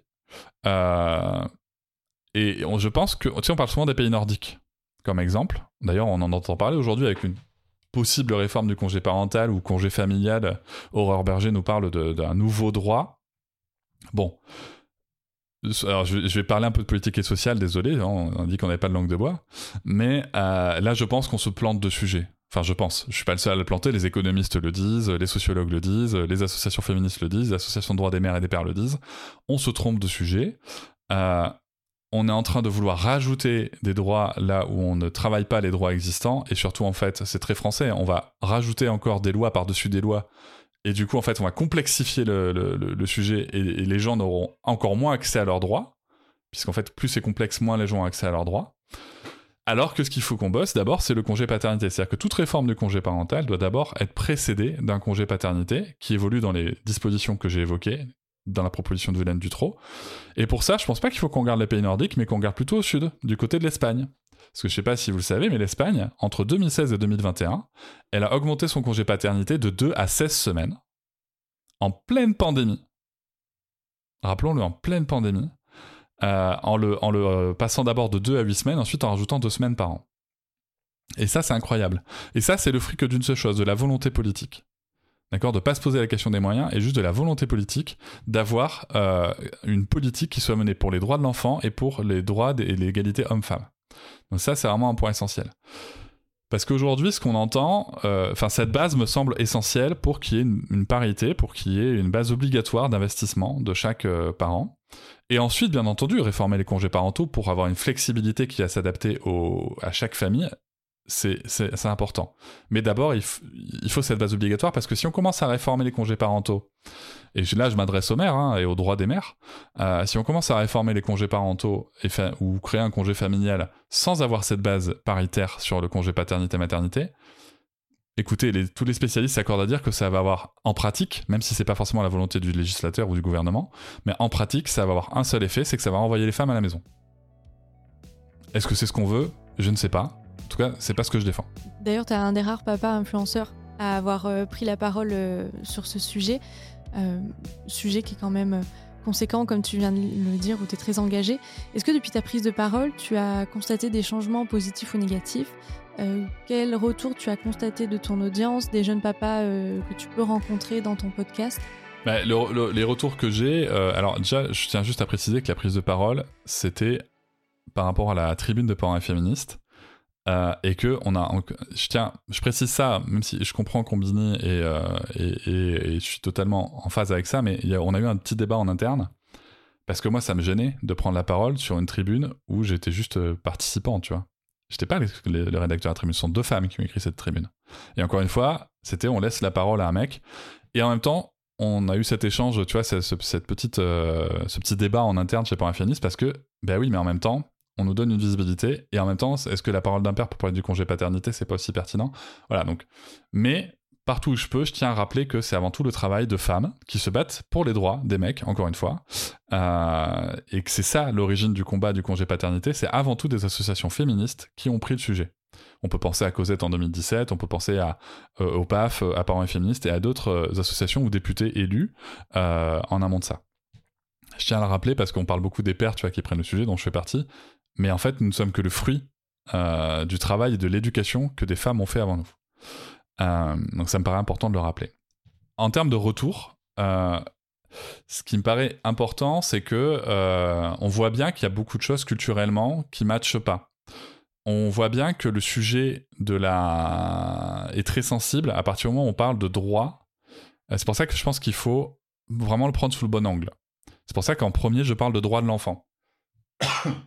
Parce que tu. Et d'ailleurs, on peut le voir en, lisant les commentaires sous la vidéo. Hein il y a plein de femmes euh, qui répondent bah attends vous avez rien foutu euh, pourquoi est-ce que vous auriez autant de de, euh, de pourquoi est-ce que vous auriez la même durée au même moment etc sauf que c'est pas ça le projet global qui est défendu c'est que encore une fois c'est la même durée mais pas dans la même répartition dans le temps c'est important de s'en rappeler il y, a, ça qui s'est posé et après y a, en effet il y a des pères qui, qui ont vécu ça comme putain ça y est enfin on nous parle enfin on nous parle on parle de nous on parle de nos droits parce que c'est vrai qu'on se sent pas forcément légitime non plus en tant que père à réclamer ce droit. Ben, on n'a pas accouché, en effet, on n'a pas cette violence physique euh, faite au corps, alors pas, qui n'est pas toujours une violence, hein, il y a certains cas où ça se passe bien. Mais en tout cas, on n'a pas ce, choc physique fait, euh, fait au corps, tu vois. Et, euh, et, on peut, on peut se dire que c'est pas notre place aussi. La société ensuite nous dit que c'est pas notre place. Beaucoup de pères nous disent que, que, que c'est pas, que c'est pas, que que c'est pas que c'est pas leur place parce qu'en plus quand ils sont à la maternité les sages-femmes leur parlent pas etc enfin voilà c'est il y a tout ça qui se met en place. Les médecins ensuite appellent toujours la mère. Enfin voilà il y, a plein de choses comme ça qui se mettent en place. Socialement et on, peut et en fait on peut pas jeter, la pierre aux gens individuellement. C'est une culture hein. mais pour que la culture change il faut se battre pour ce droit. Et c'est vrai que moi ce que j'aimerais c'est que bientôt il y ait une marche des pères pour l'extension du congé paternité tu vois. Ça j'aimerais que ça arrive.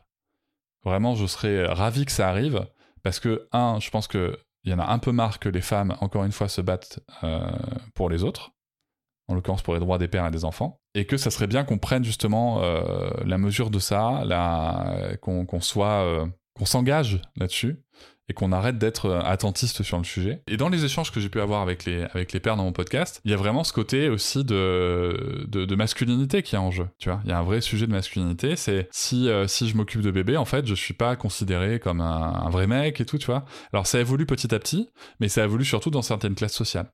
Et le point que je voulais aussi soulever, c'est que aujourd'hui sur les réseaux sociaux, et parfois par mois, je l'entends, on peut entendre dire que ouais mais c'est bon les pères il suffit il suffit d'eux il suffit de sortir les doigts du cul il suffit de prendre un congé parental il suffit d'être présent il suffit de et c'est là où je pense que la réforme du congé paternité est essentielle et où les échanges avec les pères euh, qui ne sont pas des CSP+ euh, sont essentiels parce que tu sais sur les réseaux sociaux des fois on peut entendre dire euh, ouais tu vois je quitte l'open space à 17h machin des fois on me regarde bizarre et tout.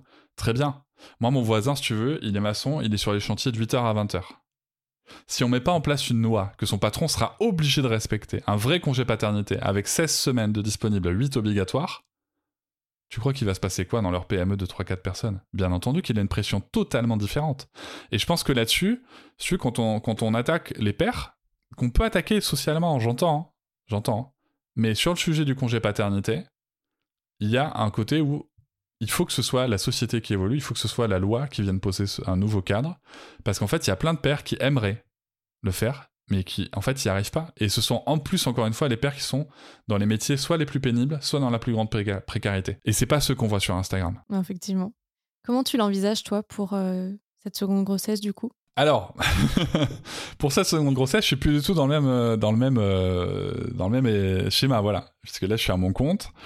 Euh, alors, qu'est-ce que j'ai envisagé? Écoute, je sors d'un petit surmenage, justement, parce que j'ai énormément travaillé euh, cette année, mais comme je l'avais fait euh, un petit peu hein, pour le congé parental, puisque faut savoir que pour prendre mon congé parental, j'étais payé zéro en 2018, et, que l'année d'avant, ça avait demandé des sacrifices sur les vacances, sur les sorties, etc., puisqu'il fallait mettre de côté deux mois de salaire.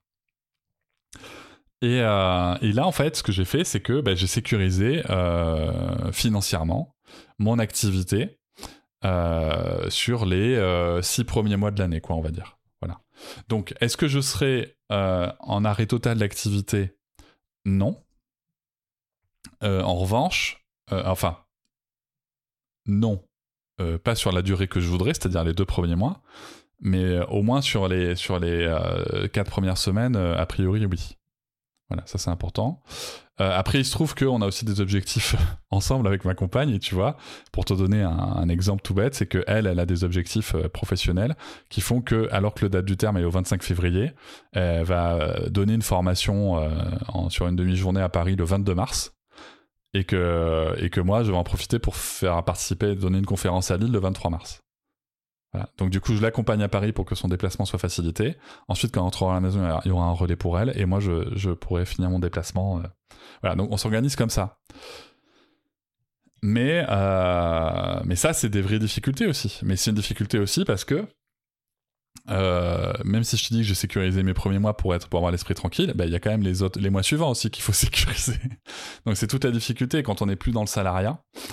Euh, mais je sais que si j'avais été dans le salariat, euh, on aurait euh, on aurait ouais, on aurait sûrement fait les mêmes démarches quoi, c'est-à-dire prendre le congé paternité et puis et puis de prendre un congé parental mais peut-être différemment tu vois. Peut-être que j'aurais laissé le premier mois ensemble ensuite un mois toute seule et moi essayer de prendre un mois ou deux en suivant solo.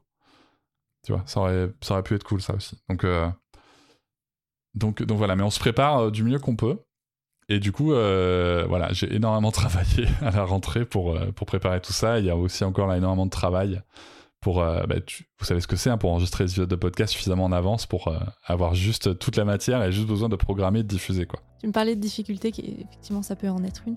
Euh, je vais revenir sur une autre difficulté qui des fois n'en est pas une, des fois en est une majeure, qui est la période du postpartum. Dont on parle énormément sur parentissage auprès de jeunes mamans, mais aussi auprès de jeunes papas, parce que c'est vrai qu'on parle du postpartum des mamans, mais il existe le postpartum aussi des papas. Euh, dans une étude euh, qui a été menée, euh, on sait que 72% des papas se disent épuisés psychologiquement, 78% disent épuisés physiquement. Qu'est-ce que tu penses toi de ces chiffres? Est-ce que tu penses que ça reflète une réalité? Et en tout cas, est-ce que ça reflète ta réalité? Oui, alors ça reflète bien sûr une réalité. le postpartum, en fait, c'est une période. Que ce soit pour les hommes ou pour les femmes, c'est une période. il paraît qu'il dure trois ans. Que les hommes, alors c'est toujours pareil. Que, que euh, ce sont des chiffres, je pense, qu'il faut toujours prendre avec une certaine nuance, avec un certain, une certaine observation euh, peut-être plus à la plus fine dans, dans, dans la lecture. Euh, globalement, que les hommes se sentent épuisés en postpartum, oui, bah, les gens dorment moins bien, enfin voilà, comme tout le monde. Mais moi, j'aimerais toujours mettre ça en parallèle avec, euh, ok, sur ces 72% de pères, euh, quelle est la répartition de la charge domestique et familiale dans le foyer par rapport à l'activité euh, Voilà, je pense qu'il y a vraiment des, choses à mettre en, en, en, corrélation, en observation commune, voilà ce qu'on veut, pour donner un peu plus de sens à ces chiffres. Parce que sinon, on, peut vite tomber dans une dichotomie qui opposerait père et mère, homme et femme. Tu vois? Donc ça, ça me paraît essentiel. Euh, moi, ce qui m'intéresse, c'est surtout aussi quand le postpartum se passe mal. Bon, il peut se passer bien le postpartum aussi, hein, faut, pas oublier. Mais des fois, il se passe mal et des fois, il y a des dépressions du postpartum. Les chiffres qu'on a aujourd'hui sur la dépression du postpartum des pères, il n'y en a pas beaucoup. Euh, moi, l'étude que je cite souvent parce que c'est une des plus fiables, en tout cas une des mieux menées sur le sujet, c'est l'étude de l'université de Sydney, euh, qui nous indique un taux de, de dépression de postpartum des pères de 13% qui est considéré comme sous-estimé, tout comme les taux de, postpartum, de dépression de postpartum des mères. Mais dans cette étude, ce qui paraît essentiel de retenir, c'est que le, le, risque de dépression du postpartum des pères est doublé quand la mère fait une dépression du postpartum. Et ça, ça me paraît important. Parce que, encore une fois, ce qu'on doit comprendre, c'est que d'abord, on prend soin de la mère pour justement prendre soin de tout le monde. Prendre soin du bébé, prendre soin de... Il faut prendre soin euh, de, la mère qui est à ce moment-là l'acteur central de la, de la naissance, avec le bébé bien entendu. Et c'est là où le rôle des pères, même s'ils sont un sujet euh, d'étude et qu'il faut faire attention à la santé mentale des pères, il n'y a pas de débat là-dessus, mais il faut comprendre comment ça s'articule. Voilà, c'est-à-dire que ça, va bien se passer. Ce qui est intéressant aussi de voir, c'est que ce postpartum, ça dépend aussi quand l'étude a été faite. Est-ce que si on te dit que le postpartum, c'est les, deux, les quelques premières semaines, comment tu te sens euh, C'est quoi les réponses des pères euh, un an après, un an et demi après, tu vois? C'est ça qui m'intéresse aussi, parce que eux ont repris le travail, eux ont potentiellement eu du daddy bonus. Enfin voilà, socialement, il y a peut-être d'autres choses qui vont compenser plein de trucs. Euh, donc, c'est des questions que je me pose. Tu vois, ces chiffres, pour moi, sont à inscrire dans une dynamique sociale qui est plus complexe. Oui, bien sûr. Et propre à chacun. Et c'est pour ça que je vais te demander, toi, combien de temps finalement, du coup, tu penses que ton postpartum a duré ou dure encore? Et à froid, aujourd'hui, si en tout cas tu euh, arrives à prendre un peu du recul là-dessus, euh, quel regard tu portes sur euh, la période de ton postpartum? Alors, moi, je trouve que le postpartum en lui-même. Je sais pas, je dirais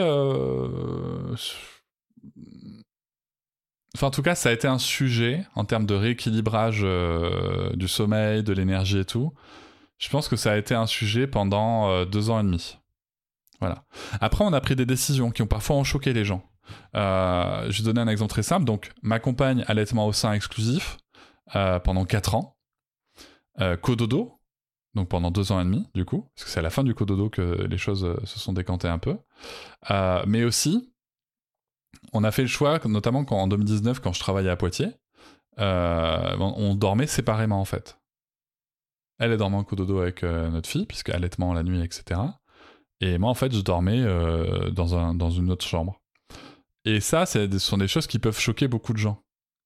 Ah mon Dieu, mais non, mais attends, mais le couple et tout. Alors déjà, le couple n'a pas forcément besoin d'un lit conjugal ou d'une chambre pour se retrouver. Euh, si vous ne savez pas, il n'y a pas de problème. je vous invite à lire le livre de Camille Bataillon, Retrouver sa vie intime après bébé. Vous allez voir qu'il y a plein de chouettes trucs dedans.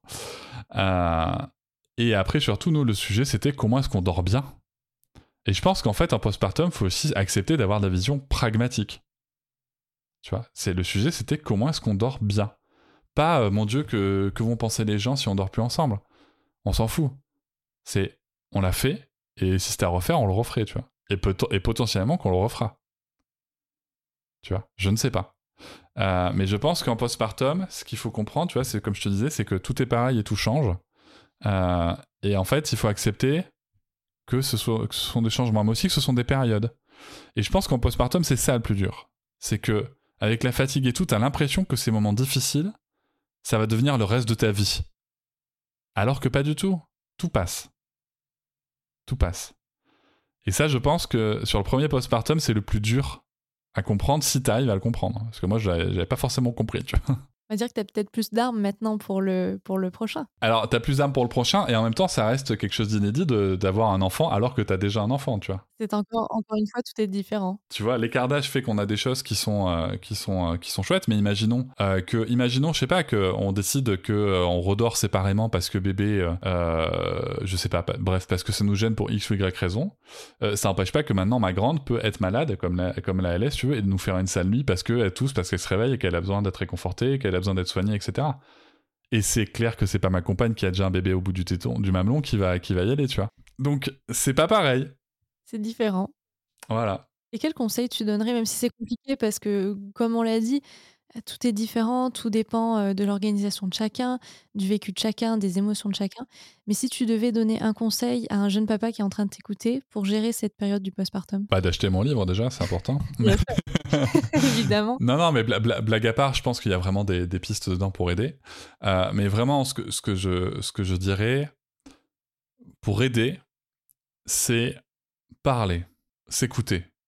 Mais pas s'écouter euh, simplement euh, s'écouter c'est son instinct ou quoi si tu veux. je pense que on peut s'écouter sur trois champs d'écoute différentes. C'est s'écouter euh, quand on quand on ressent quelque chose et qu'on a envie de le faire. S'écouter dans la façon dont on l'exprime tu vois c'est-à-dire m'écouter quand je parle aux autres est-ce que comment est-ce que je parle à ma compagne à cause de la fatigue etc comment est-ce que je parle au bébé? Comment est-ce que je parle à l'entourage? Et s'écouter ensemble, entre nous, notamment dans le couple parental, pour se soutenir. Je pense que c'est s'écouter, mais tu vois, dans ces trois dimensions. On arrive sur la troisième partie, euh, qui est tes projets. Et je cite être un bon père. Euh, je le cite parce que tu nous expliqueras plus tard, mais euh, ça a été un sujet pour toi, un questionnement. tu as, beaucoup de projets à côté. comme je disais dans l'introduction, tu es quelqu'un d'engagé et d'engageant. tu as ton podcast euh, tu es host du podcast Papatriarcat. Euh, les sujets euh, traités sont nombreux. On parle de tout, d'allaitement au harcèlement chez les enfants, mais aussi ton journal de papa, l'éducation non genrée, comment devenir un papa féministe. Il y a énormément de choses qui sont traitées, ce qui en fait, je trouve, une très bonne ressource d'ailleurs pour les jeunes parents et c'est important de, le souligner. Qu'est-ce qui t'a motivé en fait à rentrer dans cette aventure du podcast et comment tu pourrais me l'expliquer aujourd'hui? Bah, Je te l'ai dit en début en fait, c'est une idée de ma femme. Je t'ai dit qu'elle avait été, d'une grande impulsion sur plein de sujets. En fait, ce qui s'est passé, c'est qu'en devenant le père, euh, en devenant papa, avec le congé parental, avec tout ce que j'avais travaillé, tu vois, que ce soit sur l'allaitement, l'instruction en famille, le, portage, euh, la, motricité libre, etc. Et ensuite la diversification menée par l'enfant, enfin voilà, tout ça. Et ensuite l'hygiène naturelle infantile qu'on a mis en place à 12 mois, enfin voilà, tous ces sujets qui sont euh, hors champ habituel. tu te retrouves en fait à devoir argumenter. Parce que bien entendu, tout le monde a un avis sur tes choix de parents. Voilà, préparez-vous. Hein. Tout le monde a un avis sur vos choix de parents, surtout ceux qui, qui, qui, ne connaissent rien au choix que vous êtes en train de faire. Euh, et si tu veux, en fait, je me suis retrouvé à argumenter, à expliquer, euh, avec, euh, j'espère, assez de pédagogie, que ce soit avec les amis, la famille ou les collègues. Et en fait, une fois, ma compagne m'entendait dans une discussion comme ça, elle me dit, elle était à fond podcast, tu vois, vraiment, elle était à fond, elle est toujours à fond podcast. Et elle me dit, ça serait bien que tu fasses un podcast là-dessus. Bah, je lui dis, mais qu'est-ce que tu veux que je raconte Et j'en s'en foutent. Elle me dit, non, en plus, on n'entend pas de papa qui parle de ça, machin. Et en fait, elle me parle de ça, on est en novembre 2019. Donc, ah, je vais quitter la, Fnac euh, en janvier 2020. Mais comme je l'ai dit, hein, à la Fnac, euh, novembre-décembre, on, on est un peu concentré sur Noël et Black Friday. Et si tu veux, je dis, ouais, écoute, euh, ouais, c'est bien, tu vois. Je, le note dans un coin de ma tête, on verra. Et en fait, quand j'ai arrêté de travailler, du coup, quand, enfin, quand j'ai quitté mon emploi plutôt, je me suis dit, tiens, pourquoi pas? Donc j'ai acheté un petit micro à 20 balles d'occasion sur le bon coin. J'ai regardé des tutos YouTube pour savoir comment monter un épisode de podcast et le mettre en ligne. Et puis je me suis lancé là-dedans. Et euh, d'abord dans des épisodes solo. Et ensuite euh, j'ai eu des invités. Puis euh, il se trouve que j'aime ça. Et, et, puis, et puis voilà, c'est parti de là. C'est parti de là, mais c'est aussi parti d'une volonté. Et, et, je sais que c'est très égoïste comme raison. Euh, mais c'est aussi partie d'une volonté de voir que c'était, c'est quand même bien la merde dans notre société concernant les droits de l'enfant et concernant les, euh, les violences faites aux femmes. Et, euh, et en fait, j'ai, j'ai envie de pouvoir regarder ma fille dans les yeux, euh, droit dans les yeux dans 20 ans, parce que je pense pas que ça sera fini dans 20 ans, et lui dire, écoute, j'ai fait ce que j'ai pu. Des sujets que tu traites aussi dans un livre qui s'appelle Tu vas être papa. Et dans cette belle édition, tu soulèves une question, je cite. Et puis, c'est quoi être un bon père? Alors, sans aucune surprise, et tu ne m'en veux pas pour ça, je te repose la question aujourd'hui. Cédric, qu'est-ce que c'est pour toi être un bon père? Avant de, de, de, de, répondre à cette question, je voudrais juste te dire par rapport au livre que quand on m'a contacté, on m'a proposé de faire un guide pour les papas. Et en fait, je t'avoue que moi, quand je suis devenu père, par contre, les guides pour les papas, ça m'a vite saoulé. Parce que soit c'était des trucs euh, très techniques, euh, genre comment changer une couche et tout. Alors je vous dis tout de suite les gars qui peuvent écouter, vous allez apprendre en faisant, vous cassez pas la tête, c'est pas comme dans les livres. Dans tous les cas, c'est pas comme dans les livres. Le livre n'anticipe pas le jet de diarrhée que tu peux te prendre sur le t-shirt ou le pipi ou quoi ou quoi. Euh, le livre n'anticipe pas le refus de ton enfant de potentiellement changer la couche. Voilà, donc tu vas apprendre en faisant. Et surtout, c'est quelque chose de très simple et les sages-femmes le feront. Ou sinon, c'était des choses très humoristiques et qui faisaient passer les pères pour des gens toujours incompétents et qu'on excuse parce qu'ils sont incompétents, parce que tu comprends, ce sont des hommes. Ça, ça me dérangeait beaucoup. Et du coup, on m'a dit, on m'a proposé de faire ça en me disant, bah, parlez au père. Et donc, j'ai fait un petit peu le livre que j'aurais aimé avoir, une synthèse de ce que j'aurais aimé avoir. Et il y avait cette question, en effet, de pourquoi est-ce que j'ai voulu me renseigner autant Parce que je voulais être un bon père? Et là, encore une fois, je pense que on se trompe de sujet. On, on cherche un résultat, alors qu'en fait, comme je te le disais, devenir père, pour moi, c'est pas fini c'est un processus, c'est un chemin. Et en fait, on n'arrivera peut-être jamais à la, au bout du chemin. Tu vois, je pense que c'est quelque chose qu'il faut accepter, dont on doit se détacher. Mais c'est pas facile parce que depuis tout petit, à l'école, on nous a dit que l'important c'était le résultat. L'important c'est le résultat, c'est pas le processus, c'est pas le chemin. L'important c'est le résultat. Du coup, on veut être un bon père et on veut qu'on nous dise qu'on a un bon père. Mais en fait, le problème, je pense que justement, c'est cet objectif. Et c'est pour ça que je pense que c'est un livre comme on l'a appelé avec l'éditeur, de développement paternel. Parce que le but du jeu, c'est pas de vous apprendre ce que c'est la paternité, mais de trouver le chemin qui sera votre paternité. Et ça, c'est vraiment quelque chose d'essentiel. Euh, et du coup, être un bon père, je pense que c'est une question qu'il faut arrêter de se poser. Je pense qu'on peut faire notre mieux. Alors, ça veut pas dire qu'on se questionne pas sur nos pratiques. Attention, c'est pas ce que je suis en train de dire. Hein. C'est pas du tout ce que je suis en train de dire, mais juste que cet objectif, c'est une pression. Euh, c'est une pression, et je pense que aujourd'hui, on a, euh, on a cet exemple des mères euh, qui sont sous pression en permanence pour être des bonnes mères, avec tous les guillemets, et que maintenant que les questions se posent un petit peu plus sur la paternité, on devrait tirer des enseignements de ce que les mères ont vécu et qui commencent à, comprendre que, ben, en fait, on va chercher à être un parent suffisamment bon et que le mot clé, le mot clé de, de tout ça, c'est le mot relation. Parce qu'en fait, être un bon parent, c'est pas cocher des cases, c'est pas dire moi je fais du cododo, moi, je fais du, euh, du portage, machin, moi je moi j'ai allaité, machin, c'est pas ça, j'ai allaité tant d'années en plus, tu vois, il faut. Euh, même si ce sont des belles aventures, euh, c'est pas forcément, ça fera pas de nous des meilleurs parents en fait. Ce qui fait de nous des parents suffisants, c'est de permettre à nos enfants de savoir relationner avec le monde qui les entoure, tout en se respectant eux-mêmes, en respectant leurs droits et les droits des autres. Et peut-être aussi se dire que c'est pas un concours, que chacun est différent et je pense que tu nous l'as beaucoup, beaucoup expliqué. Et ce sera jamais comme le voisin d'à côté. Et c'est pas un concours et c'est super intéressant parce que j'ai enregistré récemment un épisode avec, avec une personne qui a traité du sujet des nouveaux pères, notamment du groupe dans lequel je faisais partie, des dix papas qui avaient milité pour, le, pour le congé paternité. Et c'est intéressant de voir que socialement, ce sujet des nouveaux pères se transforme assez facilement avec justement un sujet de masculinité en je serai le meilleur papa, tu vois. Le côté un peu compétitif. Et ça, on s'en fout on, s'en fout de savoir si les gens qui sont sur Instagram euh, ou que vous croyez, vous, ou vos collègues, vous vous considérez comme le meilleur papa ou quoi. Tu vois mais ça peut venir de gens très proches aussi. Si Moi, je sais que ma mère m'a dit les armes aux yeux qu'elle était incroyablement, qu'elle trouvait ça incroyable le fait que je change les couches de, mon enfant, tu vois. C'est le fameux dad blessing, tu vois. Et, c'est là où c'est intéressant parce que je vais te raconter cet échange avec ma mère. Parce que si tu veux, moi je lui réponds d'un ton un peu agacé euh, Non, mais putain, maman, merde, non, je suis juste en train de changer les couches, quoi. Euh, enfin, c'est bon, c'est le job, quoi. Elle qui dit Mais tu vois, j'ai jamais vu ton père faire ça. Et je suis terriblement fier de toi. Est-ce que aussi, que j'ai aussi le droit de te le dire? Et tu vois, et là tu dis Putain, mais oui, je suis aussi en train d'empêcher ma mère d'exprimer ses émotions. Enfin, tu vois, en fait, c'est pas simple. Et je pense que tout ça, même s'il y a des vérités sociales, je pense que, encore une fois, les relations sont ce qu'elles sont euh, et elles évoluent. Et en fait, c'est qu'est-ce, que je veux comme relation? Moi, je l'ai dit, je veux pas d'une relation où la clé de voûte de ma relation avec ma fille, ça sera la peur et la crainte. Et je sais que ça peut être perturbant parce qu'on lit encore aujourd'hui euh, que le rôle du père, je cite mot pour mot, que le rôle premier du père, c'est d'intimider l'enfant et d'incarner la loi dans le foyer. Et donc on doit se battre avec ce vieux modèle. On doit se battre avec ce vieux modèle pour comprendre que non, la relation, c'est avant tout la confiance, l'amour, inconditionnel. Quel projet tu as pour la suite, que ce soit professionnel et personnel, et aussi justement, comme tu le disais, dans la relation que tu as avec euh, Sarah et que tu auras bientôt avec ton deuxième enfant? Alors, les projets, ben déjà, c'est accueillir ce deuxième enfant, euh, qui sera donc un, garçon ou un mâle, si on veut ne pas le genrer. On peut juste le sexuer, si on veut, c'est pas un problème pour moi. Euh, et donc ça, ça va être un défi aussi, parce que ça va être... Je pense que c'est un défi très intéressant parce que c'est bien sympa de tenir des discours sur l'éducation non sur euh, le sujet des masculinités. Et on va voir comment je m'en sors dans la mise en pratique, du coup. ça, ça va être euh, rigolo à observer, je pense. Euh, et à mettre en œuvre.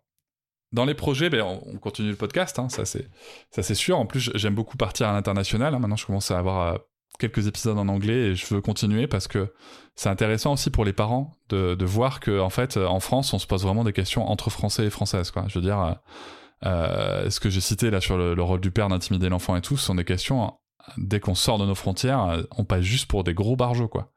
Donc, euh, ah non, mais c'est, ce sont des questions qu'on ne se pose plus, en fait, à l'étranger. Enfin, dans beaucoup de pays, en tout cas.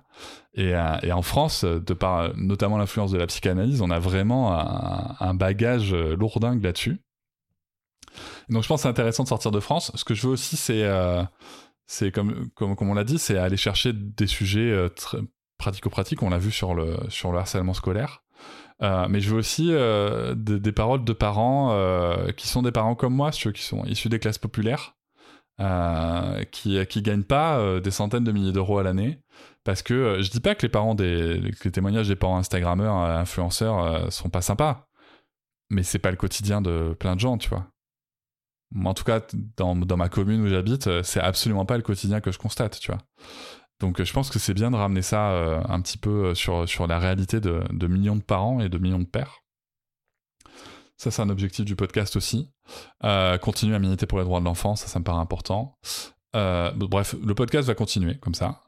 Ensuite, j'ai d'autres projets éditoriaux. J'en ai un sur le feu sur lequel je suis très en retard au moment où on enregistre et j'espère que quand l'épisode sortira, j'aurai fini. Euh, histoire de pas me faire tuer par mon éditrice. voilà. Après, il y en aura sûrement d'autres. Euh, mais là, en 2024, mon premier objectif, c'est de bien accueillir bébé, quoi. Vraiment, c'est euh, c'est vraiment l'essentiel. Euh, et, et puis après, le reste, on verra. Mais écoute, sur ces belles paroles, Cédric, on arrive sur la dernière partie du podcast, la partie Insta versus réalité. Tu as dû sûrement faire face à des tas de clichés sur la paternité dans ton parcours de papa engagé. Est-ce qu'il y a un cliché sur la paternité, la parentalité que tu aimerais détruire là maintenant tout de suite? Alors bon, on a déjà détruit un important, c'est le rôle du père euh, qui doit intimider l'enfant. Voilà, ça c'est de la merde, disons-le clairement. Euh, mais moi, il y a un truc en fait quand sur Insta versus réalité, il y a un truc, il y a un truc qui m'a fait halluciner, c'est les nœuds d'écharpe. On peut en s'en parler des nœuds d'écharpe de portage? Parce qu'en fait, quand tu regardes les photos Insta, t'as l'impression que c'est hyper facile. Mais moi, j'ai galéré à mort. Tu vois, ma compagne a montré. Moi, je n'étais pas sur Instagram hein, quand Sarah est née, puisque je suis, arrivé sur Instagram que pour le podcast en 2020. Et si tu veux, Noëlla a montré des photos? Donc, Noëlla, c'est ma compagne, a montré des photos en mode, mais regarde et tout. Et moi, je me sentais comme un con avec mon écharpe. En plus, je fais 1m93. Alors, va trouver une écharpe à la bonne taille et tout. C'était compliqué. Euh, et on n'avait pas, on s'était pas formé, tu vois, avec une monitrice exprès. On était là en mode c'est bon, on va regarder des tutos sur internet, ça va aller. Non, non, que dalle. En plus, depuis que je suis sur les réseaux, je découvre que parfois euh, certaines photos de papa en train de porter, en fait, c'est leur meuf qui ont fait le, qui ont fait le nœud. Alors là, je découvre et je me dis putain les gars merde on triche et tout. Enfin on se fait alors ça se fait applaudir en commentaire mais ça fait pas son nœud donc, euh, donc voilà. Et du coup comment est-ce qu'on résout ça? Euh, ce, décalage, et ben pour l'arrivée du deuxième enfant, on a prévu de faire une session de formation avec euh, l'organisme des bébés des Capucines qui est pas très loin de chez nous, avec les parents bien sûr, nous et les grands-parents. Voilà, pour que tout le monde, et peut-être même les cousins, puisque mes, mes neveux sont peut-être intéressés, euh, pour que tout le monde puisse porter et sache porter euh, avec le matériel adapté, la technique adaptée. Je te remercie d'avoir relevé euh, effectivement ce cliché-là. Je m'étais pas posé la question, mais c'est vrai. Mais oui. mais oui, on est là, on te dit. Alors, une fois que tu sais faire, c'est simple, oui. mais il y a une compétence à acquérir. Bien sûr, et le, le démarrage est toujours compliqué. Un grand merci à Cédric pour ce témoignage. N'hésitez pas à laisser un avis sur ce podcast, à nous suivre sur les réseaux sociaux sur le compte Laboratoire Galia et rejoindre l'aventure en utilisant le hashtag parentissage pour nous faire part de vos histoires.